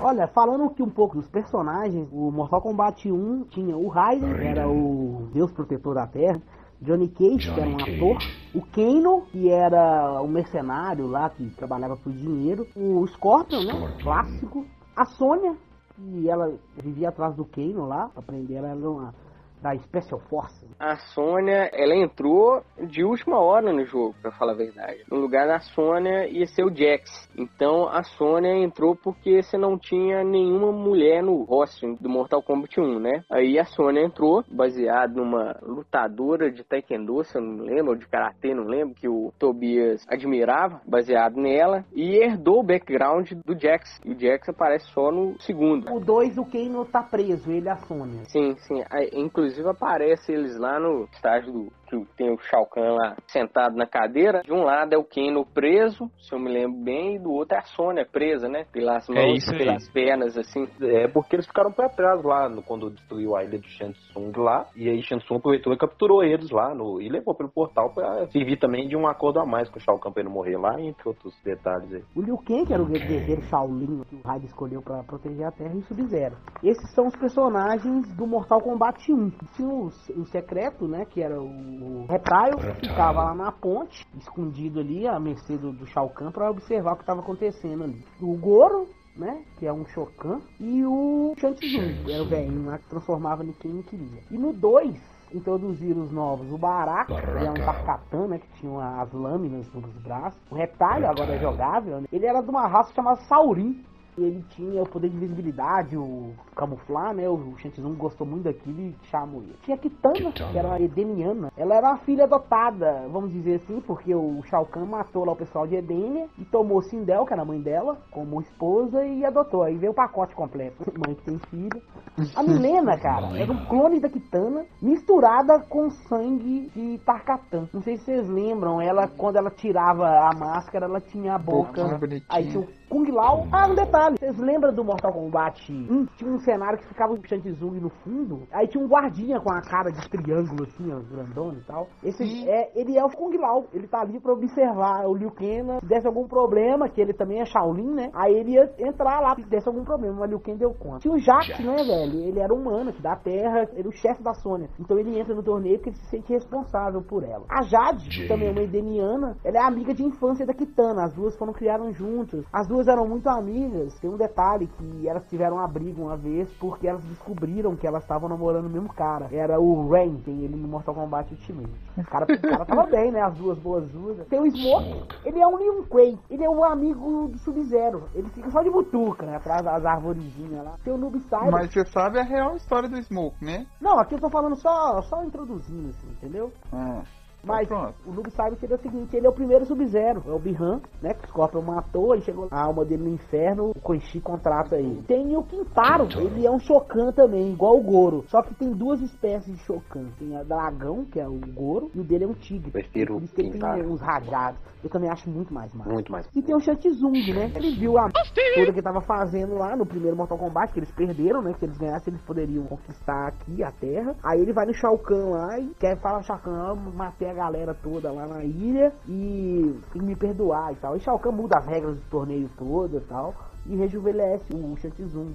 Pra ele também participar como um jogador jogável. Isso é a história de todos aí. Então, pessoal, eu gostaria de saber de vocês como foi a primeira experiência de vocês com esse jogo, com o Mortal Kombat 2, né? A minha primeira experiência prática com Mortal Kombat 2 foi justamente no arcade, mas eu não joguei. Eu fui uma vez com meu tio e, e meu avô numa padaria, até no Santa Luzia aí, o, no Garimpão mesmo. Famoso garimpão. É, famoso Garimpão, ao pé da sua casa aí, que tinha numa esquina. E na frente. Eu acho que tinha eu um- até sei qual que é. Sabe aquela descida de sua casa ali? Primeiro que tem uma padaria na esquina. De frente pra aquela padaria, do outro lado da rua, tem uma casa que era um botequim. E esse botequim tinha um E ainda arcade. existe. Lá tem um botequinho ainda, só não tem fliperama. mas-. Nessa casa tinha um botequinho, velho. E eu com o quê? Eu joguei isso em 94 mesmo. Se a minha memória não falha. Mas foi no final. Com 7 anos, molequinho doido, com Street Fighter, né? Então já era sapo de arcade de Street Fighter então Não jogava bosta nenhuma, mas ficava lá enchendo o saco. Já tomei cascudo demais, porque o povo falava que você mexia no, no segundo controle quando tinha ninguém jogando, que a máquina ficava mais difícil, né? Tinha essa lenda na época. Tinha mesmo. Mas aí eu cheguei, vi a máquina, né, de arcade enchi o raio do saco do, do meu avô, meu tio, pra ir jogar esse trem. Meu avô foi lá comigo, nós compramos um negócio, na hora que eu vi que era Mortal Kombat 2, cara, que ah, esse eu não sei jogar não, mas aí já tinha comprado o trem, entendeu? Já tinha enchido o saco dos meus parentes pra comprar o- a ficha pra mim. Joguei um pouco, mas não terminei não. E meu tio que jogou, Tibim. o Tibim que jogou. Tibinho, ó. É, foi o Tibim que jogou o resto da Tibim. ficha lá. Mas, assim, Mortal Kombat me assustava. Eu tava conversando com o Thiago aí antes, principalmente a- as fases dos espetos, sabe? The Pit, que, que é as fases lá que tinha Stage Fatality. Ô, véi, sério, aquilo me assustava muito, cara. Eu achava muito intenso, era muito gráfico, muito intenso, entendeu? De Eu ver aqueles Não, fatalities lá do, do Sub-Zero arrancando a cabeça do cara com a, a espinha, assim, eu, eu achava aquele extremamente pesado pra mim, entendeu? E, e acabava que não, não gostava muito disso, não. Já tava acostumado com Street Fighter e foi essa a minha primeira experiência prática. Antes já tinha visto meus primos jogarem no, no Mega Drive o 1, né, e tal, mas também ficava meio de longe por causa do famoso espeto aí, eu eu, eu tenho alguma coisa com agulha e com espeto que eu não, não gosto muito, não, cara.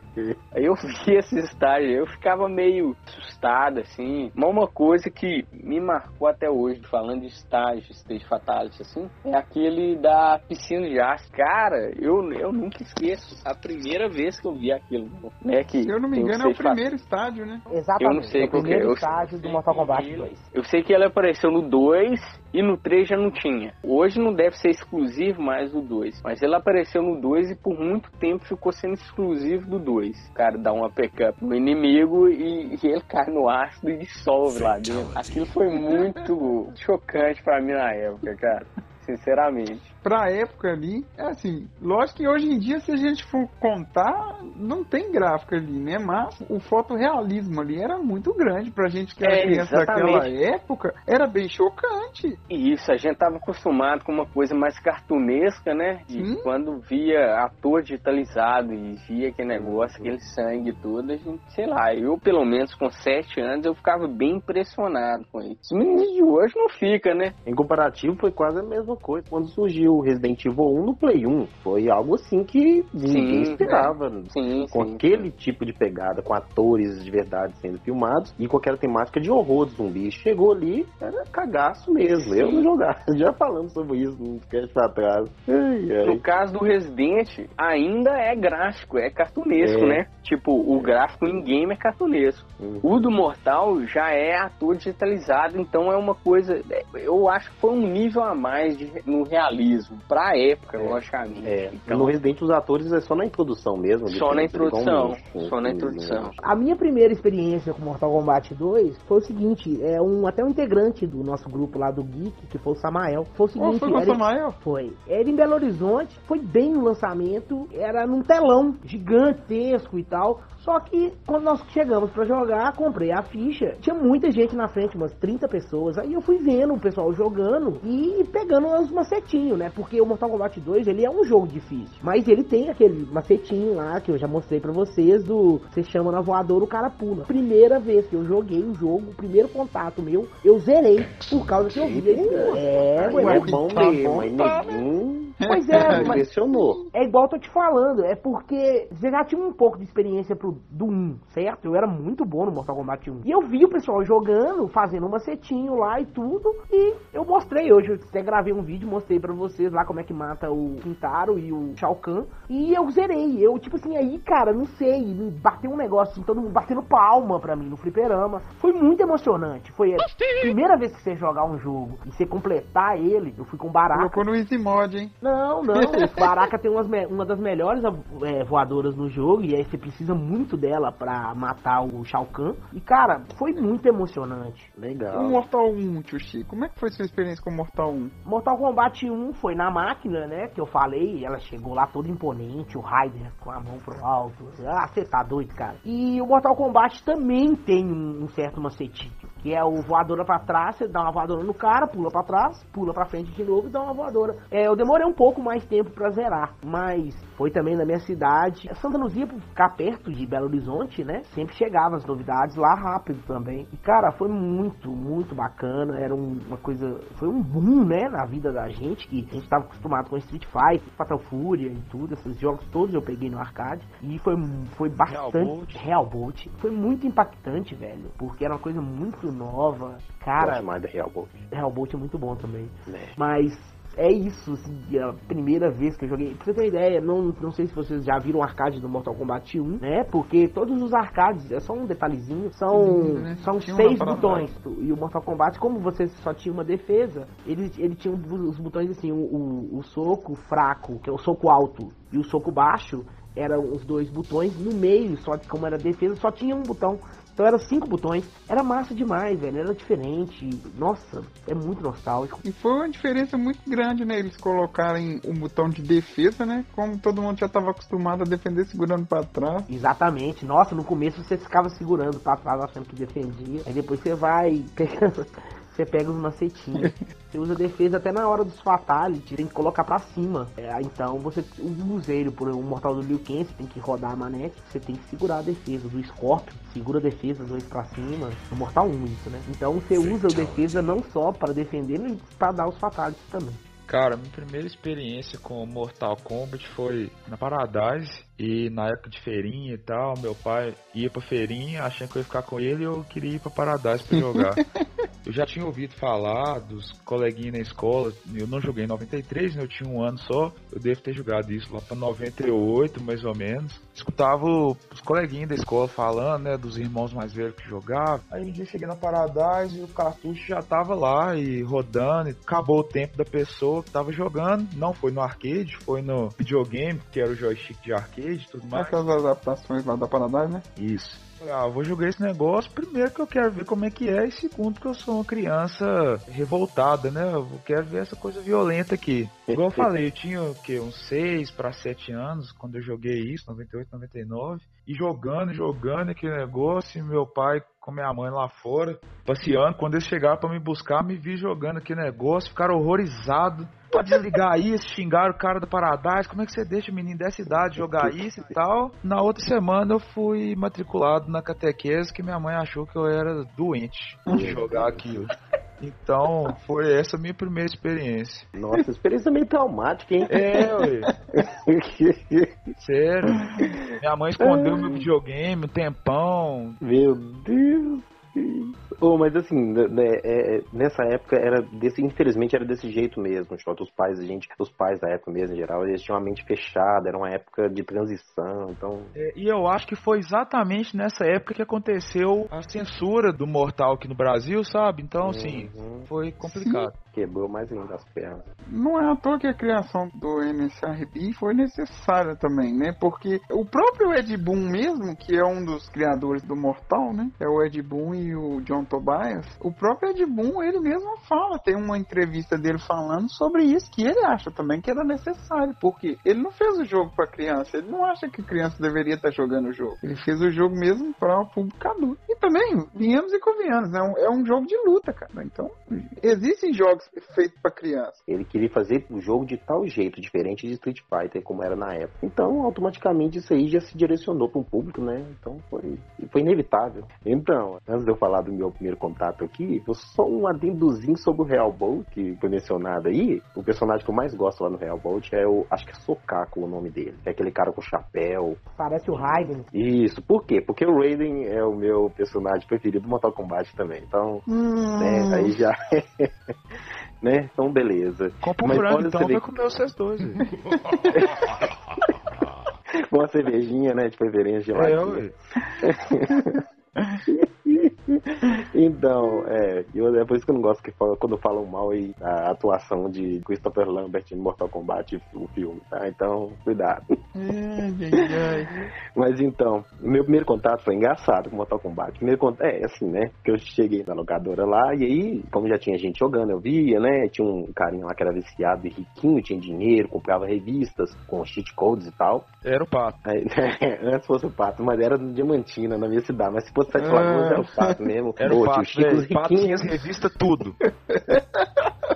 Pior que tinha mesmo, cara. Ai, Aí o que acontece? Quando eu peguei Mortal Kombat pra jogar, eu, eu tomei um espanco. Eu não aguentava, na, eu, eu apanhava pra todos os personagens. Mal, mal, sabe quando você perde muito, aí costuma o seu, a sua próxima luta você ficar mais fácil, né? Então era só assim que eu ganhava, mas nunca zerava. Qual que foi minha alternativa? Vocês conhecem, conhecem, vocês lembram daquele controle paralelo turbo? Do controle com os Turbo. botãozinhos automáticos? Então, um controlinho aí que tinha os botãozinhos, você colocar pro lado ele era como se ficasse apertando o botão várias vezes repetidamente, Ele né? tem uma chavinha, né? Uma chavinha Isso, seletora que você põe ela pro isso. lado, é- ele fica fazendo repetição do, do comando. Isso mesmo. Geralmente ele era transparente, bonito ali, roxo, branco mesmo ali, transparente total mesmo. Então, o que acontecia? Eu esperava liberar algum videogame que tinha esse controle, porque não eram todos, pra colocar o Mortal Kombat, pra pegar o Liu Kang, você ligar a chavinha do ar, e ele ficar dando a pedalada o tempo todo. Não sei se vocês já viram isso.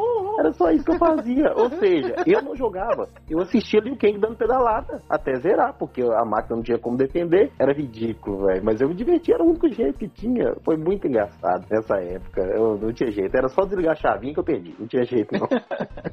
muito engraçado. Ai, ai, muito legal. Só. Agora, Mortal Kombat 1, eu nunca tive contato com ele. Foi só recentemente que eu tive aí, né? Quer dizer, recentemente não, mas tem alguns anos, não gostei. Não gosto de Mortal Kombat 1, não. É muito datado, muito ruim, muito feio. É Respeito doido. o que ele Não gerou, fala né? Isso não do. Mortal Kombat 1, não, meu. Não, não gosto não. Odeio. Só pra você ter ideia, não gosto de Goro. Eu gosto é do Quintaro. Eu gosto é do Mortal Kombat 2, ponto. É o top. Olha, a minha primeira experiência com Mortal Kombat em si foi mesmo no arcade, lá no Batancredão, vendo o próprio filho do tio Chico jogando o Mortal 1 uma vez lá, e eu nu- nem- nunca nem tinha visto o Mortal 1, e eu tô, tô assistindo, tô assistindo lá. Lembro que tem até aqueles desafios lá no Mortal 1, tem que quebrar um- uma pilha de pedra, se eu não me engano. É mesmo. é isso pior mais. É, isso era legal. É, bacana, e, é- e foi ali que eu assisti. Primeiro você quebra a pedra, não, um negócio de madeira, depois a pedra, depois, se eu não me engano, uma bigorna. Só que se você jogar contra, se for jogando contra, contra, contra, aí vai aparecendo outras coisas. Aí, se eu não me engano, você quebra um rubi, uma esmeralda,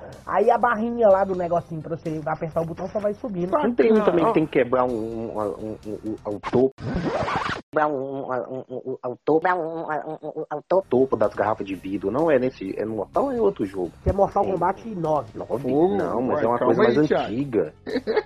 Nós estamos no, no, no, no, no 1, 2, Nós estamos no, no, no, no, no 1 2 ainda. Nós estamos no, no, no, no 1 2 ainda. Não, mas não é de Mortal Kombat, não. Isso aí é de outra coisa. Ah, tinha um não, jogo. é é um Street jogo. Fighter. Street Fighter 1. Será? Fighter Não, um, tinha um bem é. que você tinha que quebrar, assim, fazer um corte com a mão no Mortal Kombat isso não, assim. Era tipo assim, pegar a sua palma da mão assim, tinha uma fileira de garrafas de vidro. Aí, dependendo da sua precisão, você cortava elas todas, derrubava só, você não cortava. Você tinha que cortar Olha, o bico delas. Isso é da New Gel, é algum, é algum jogo da New Gel. Sim. É, não lembro qual. Será que não é o Fatal Fury da vida, não? Ah, talvez é isso. Talvez é Fatal, talvez é um desses. Fatal Fury ou Real, Real Bolt. Real, eu acho que é Real, Real Bolt. Bolt não, Real Bolt não tem não. Não?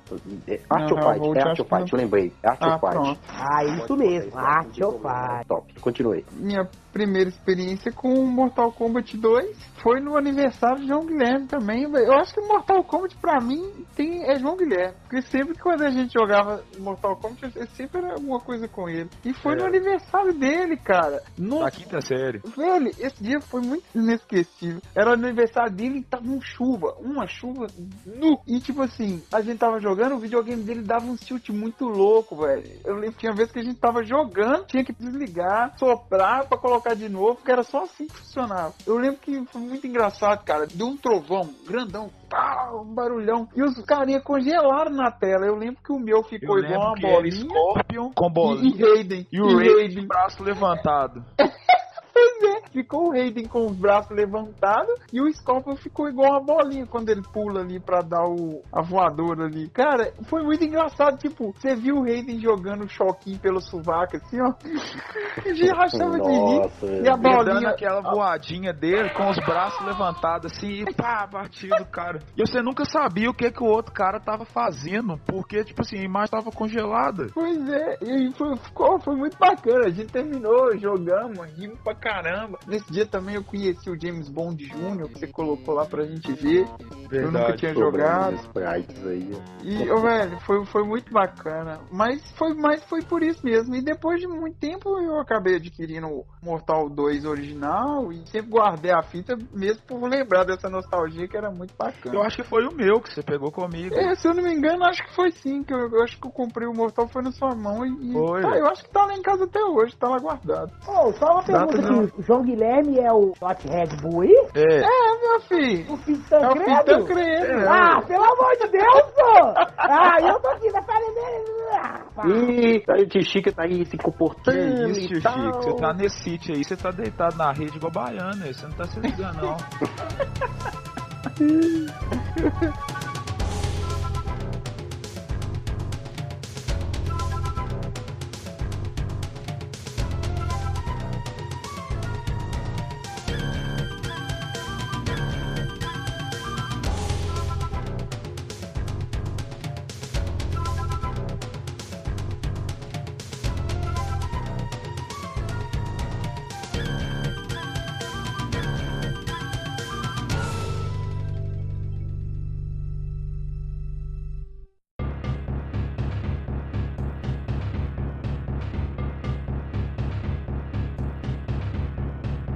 relação à história, a do 2, ela não foi tão modificada assim em relação à história do 1, um, né? Quem vai saber falar melhor isso aí, a questão da história pra gente, é o nosso colega Tiago aí. Eu cedo a palavra pra ele agora. Falou que a história eu já curto mais, né? Falou história eu gosto mais. E Mortal Kombat tem uma história bem rica pra explorar, viu? Tanto é que não vai dar pra falar tudo aqui, porque senão esse cast vai ficar aqui, vai durar horas, né? Não dá pra falar tudo Vai durar sobre todos os personagens, né? Eu vou falar aqui, que como eu gosto muito de história, eu falei, eu vou falar da história, assim, do começo de tudo, antes do que era o Mortal Kombat. Eu acho interessante falar isso, porque quando a gente joga o jogo, a gente só pensa na luta, né? Mas o que, que tinha antes? Então, vamos lá. No início dos tempos, né, só existiam é, dois tipos de entidades. Os deuses ancestrais, que todo mundo conhece aí, né? Conhece como os Elder Gods, e o Ser, que não explica bem quem que era ele. Era um ser, alguém poderoso lá. Só que esse ser, ele ganhava poder drenando os poderes dos deuses ancestrais. Era um sanguessuga. E aí, não contentes com isso, né, os Elder Gods,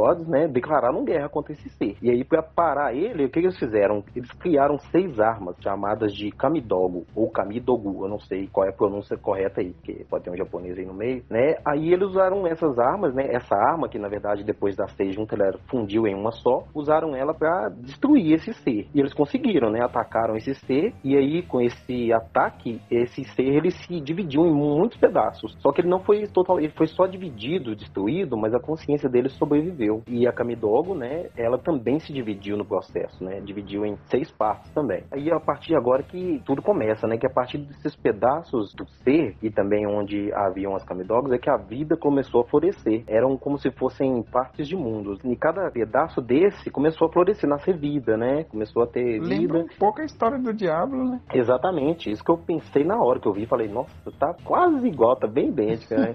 então, aí, nessas ilhas, eh, esses pedaços começando a aparecer a vida aí, é, os reinos foram sendo formados, né? Então, assim, aí cada um foi assumindo um tipo de essência que era definida pela Kamidogo dela, né? Eram seis Kamidogos, então cada uma, tipo, assumia um, um tipo daquela ali. Eu não sei explicar, adentrar muito nisso não, em cada tipo de Kamidogo, mas cada reino seguia, tipo, uma cultura ali baseada naquilo, né? Uma essência vital. Então, os reinos eram esses, os seis, né? Era o Earthrealm, que era o plano da Terra, né? O plano terreno, ou a Terra, que é o nosso mundo aqui, né? O Netherrealm, que é o submundo, que também agora é a marca atual do Mortal Kombat, né? A produtora. É Outworld, que é conhecida aí, né? Como Exoterra. Orderrealm, que, ou Seidou, que é o reino da ordem. Chaosrealm, que é o reino do caos. E Edenia, que é o reino lá de onde Kitana veio. Esse é o resumo de como o mundo de Mortal Kombat foi criado. Agora, eu posso adentrar um pouco aqui sobre as curiosidades de como tudo aí se iniciou, essas guerras, e como surgiu o torneio Mortal Kombat, né? Interessante porque o jogo é Mortal Kombat, de onde veio isso, né? Então, o que aconteceu? Depois que cada reino foi criado, cada deus ancestral cuidava do seu reino, né? Com sabedoria suprema ali que eles tinham. Porém, um deles, o famigerado Shinnok, foi tomado pela ganância. E aí cresceu o olho na onde? No plano terreno. Queria o poder do plano terreno, da terra aí pra ele, do espaço, né? Só que quem tomava conta do plano terreno era Raiden, o deus do trovão. Ele tomava conta aqui de nós aqui. Aí houve guerra por causa disso, né? Houve uma guerra gigantesca aí, né? Que quase destruiu a Terra, que na época era habitada pela raça sauriana. Não era da nossa época dos humanos ainda. Aí, por fim,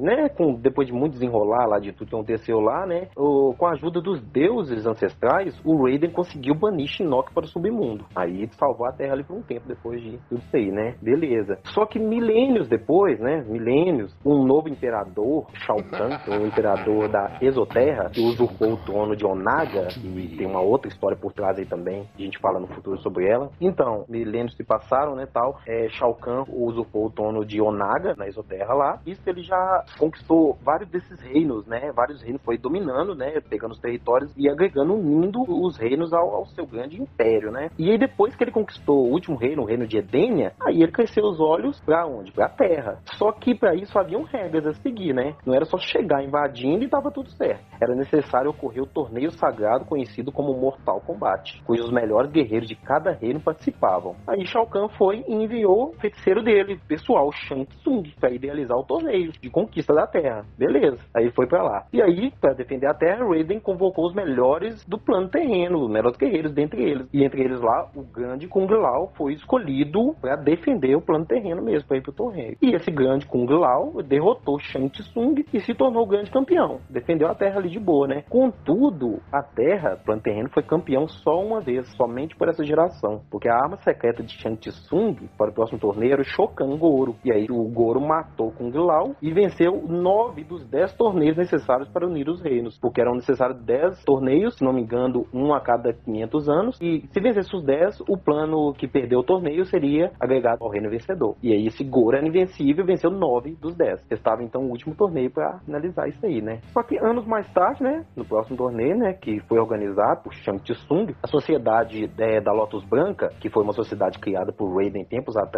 para treinar e selecionar um guerreiro mais adequado para representar a Terra no torneio de combate, aí escolheram o monge Shaolin é, Liu Kang. E aí durante o torneio, aí foi que ele conheceu, né, o Liu Kang conheceu Johnny Cage, Sonya Blade, né, e tal, e aí cada um tava lá com seu objetivo, né, o Johnny Cage, por ser um ator de cinema, ele tava meio que desacreditado lá, né, as pessoas, os fãs eh, ainda acreditavam que tudo que ele fazia nos filmes eram efeitos especiais, né, e ele queria provar o contrário, que ele sabia lutar, que ele era capaz. Ele falou, vou pra esse torneio aí mesmo e vou mostrar que eu sou melhor que eu sei lutar, que não tem efeitos especiais aqui não. Aí foi pro torneio. Sonya Blade já foi pra lá mesmo, foi só pra, com o intuito de capturar o Kanon, que era um mercenário, um assassino, e era das forças especiais, né, da lei aí, foi atrás dele. E aí foi de gaiato, né, Kanon foi lá manipulado pra entrar no torneio e tal, e Sonya foi atrás. Foi tudo um, pouco de armadilha aí. Isso é a história que segue no 1, né? Isso, agora que a história segue no 1. Todo o resto antes foi antes do torneio do Mortal Kombat 1, antes de tudo acontecer. E aí, após muitos duelos e mortes, Liu Kang foi o único guerreiro aí da Terra que ficou de pé, né? Pra enfrentar o Príncipe Goro e derrotou o Príncipe Goro e depois lutou contra o Shang Tsung e derrotou ele também na grande final. E aí se consagrou como campeão, né? E garantiu a liberdade da, do Reino da Terra momentaneamente. E depois disso, agora sim que a gente entra no pouco antes do, de começar o Mortal 2, que Shao Kahn tava furioso, só esperando o retorno de Shang Tsung, se ele tivesse sobrevivido, né, para aplicar a punição adequada para ele, né, pelo fracasso braço dele, né? Só que ele já tinha meio que planejado umas formas ali de salvar a vida dele, de tentar o perdão, né, de Shao Kahn, do imperador. Ele tinha feito o plano lá, né? Ele destruiu a ilha dele lá, que era num plano paralelo, né? Tentou matar todo mundo, os melhores guerreiros lá que tinham, pra fazer um novo torneio e tendo maiores chances pra eles, né, de vencer. Aí o que ele fez, né? Ele voltou pra Exoterra, implorou pra Shao Kahn, explicou que tava qual era o plano dele. Ele tinha capturado no processo a Sônia e o Kanon e entregou pra ele como prisioneiro. E planejaram atacar a Terra, abrir um portal direto, né, da Exoterra, né, de Outworld pra Terra, a fim de provocar mesmo Raiden e os guerreiros que eles pudessem selecionar lá para participar de um novo torneio com regras modificadas diretamente na Exoterra em Outworld lá. E a outra vantagem de fazer um torneio em Outworld é que o próprio Shao Kahn poderia participar. Por que Shao Kahn não participou do primeiro torneio? Porque a rainha Sindel, que era antes a sua esposa que ele tinha roubado, do rei Gerald lá de Edenia, ela tinha se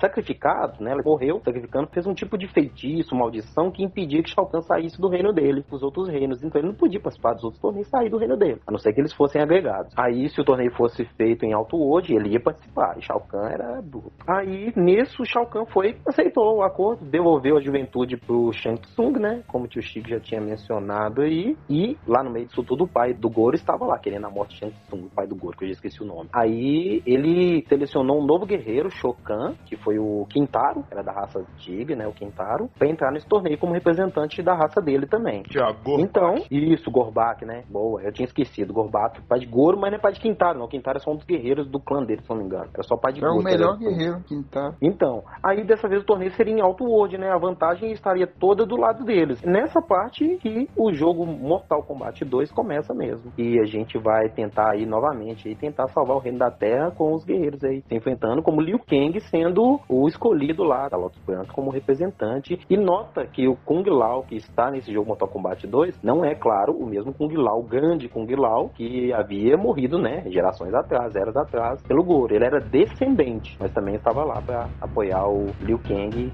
e a galera toda aí. E é isso.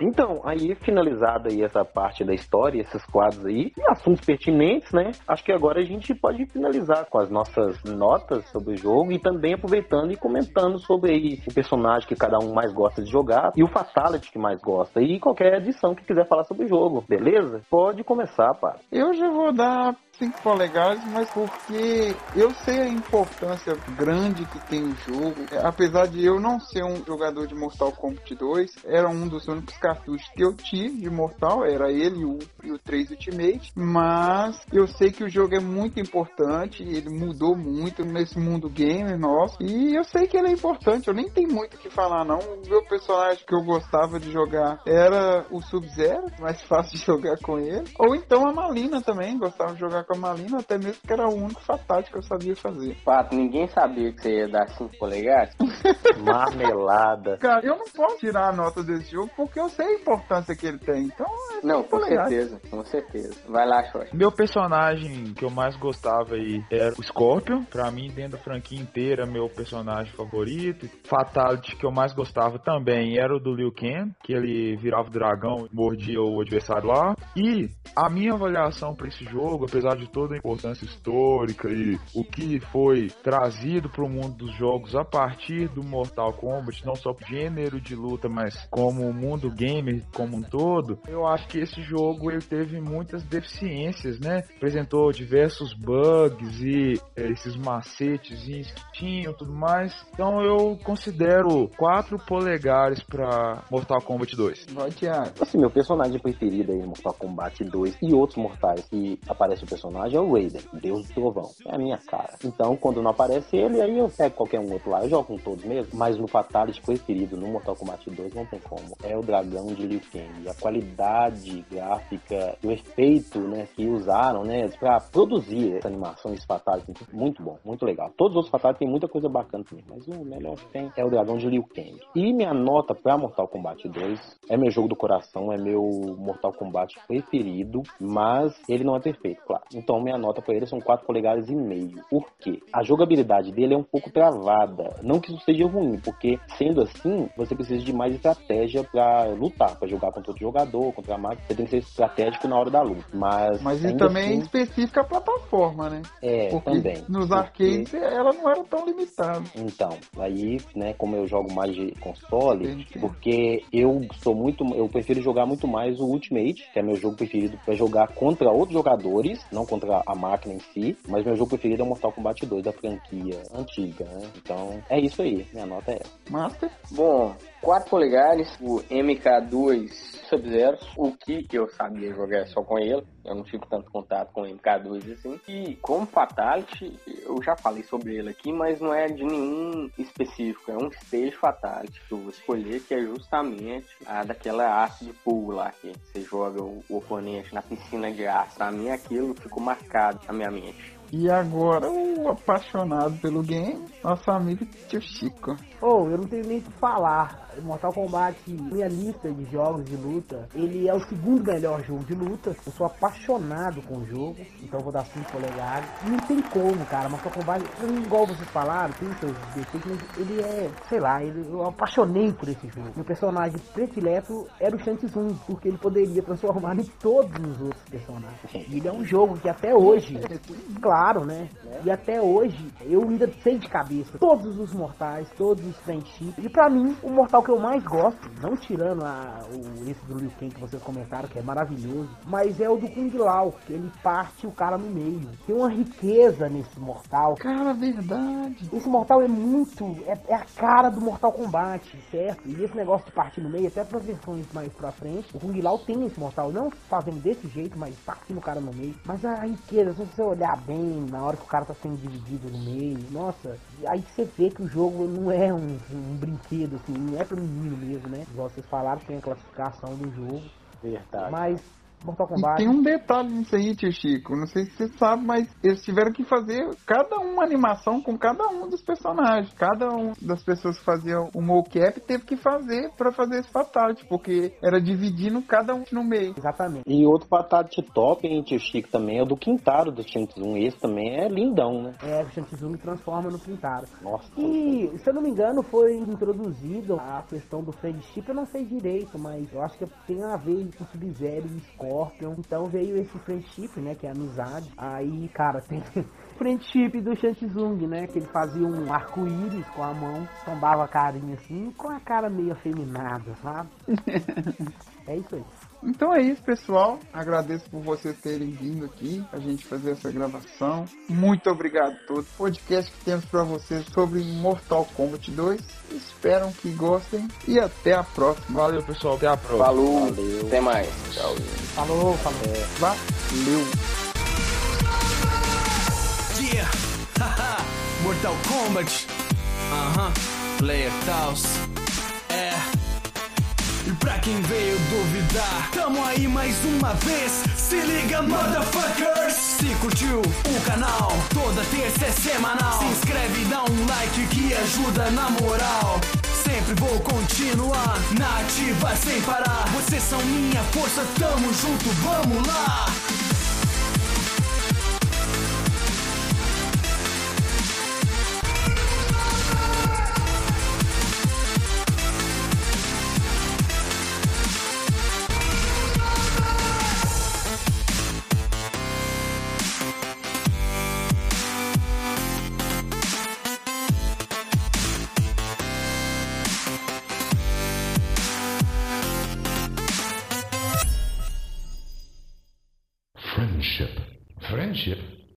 Falcão foi e enviou Mortal Kombat. Ele mesmo.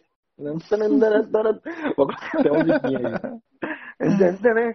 Então, Abração, viu? Falou, Obrigado. então, até gente. mais, cara. Beleza, eu eu que valeu, agradeço, gente. cara. Foi bom. Tchau. Valeu. É, o Wade é o melhor. Eu não sei, fe- eu não sei Ah, fechar o, o negócio, não. foi. Eu tenho que ir lá no. no- É, não sabe fechar o, o Discord, não. É, eu tenho que ir lá e cortar a parada. Até mais pra você, gente. Tchau. Falou. Até mais, Craig, querido. É, finaliza o Craig direitinho aí. Que fácil. Hoje vai dar certo, Thiago. Calma. Sim. All too easy. Engole o cara, não é isso? No. No.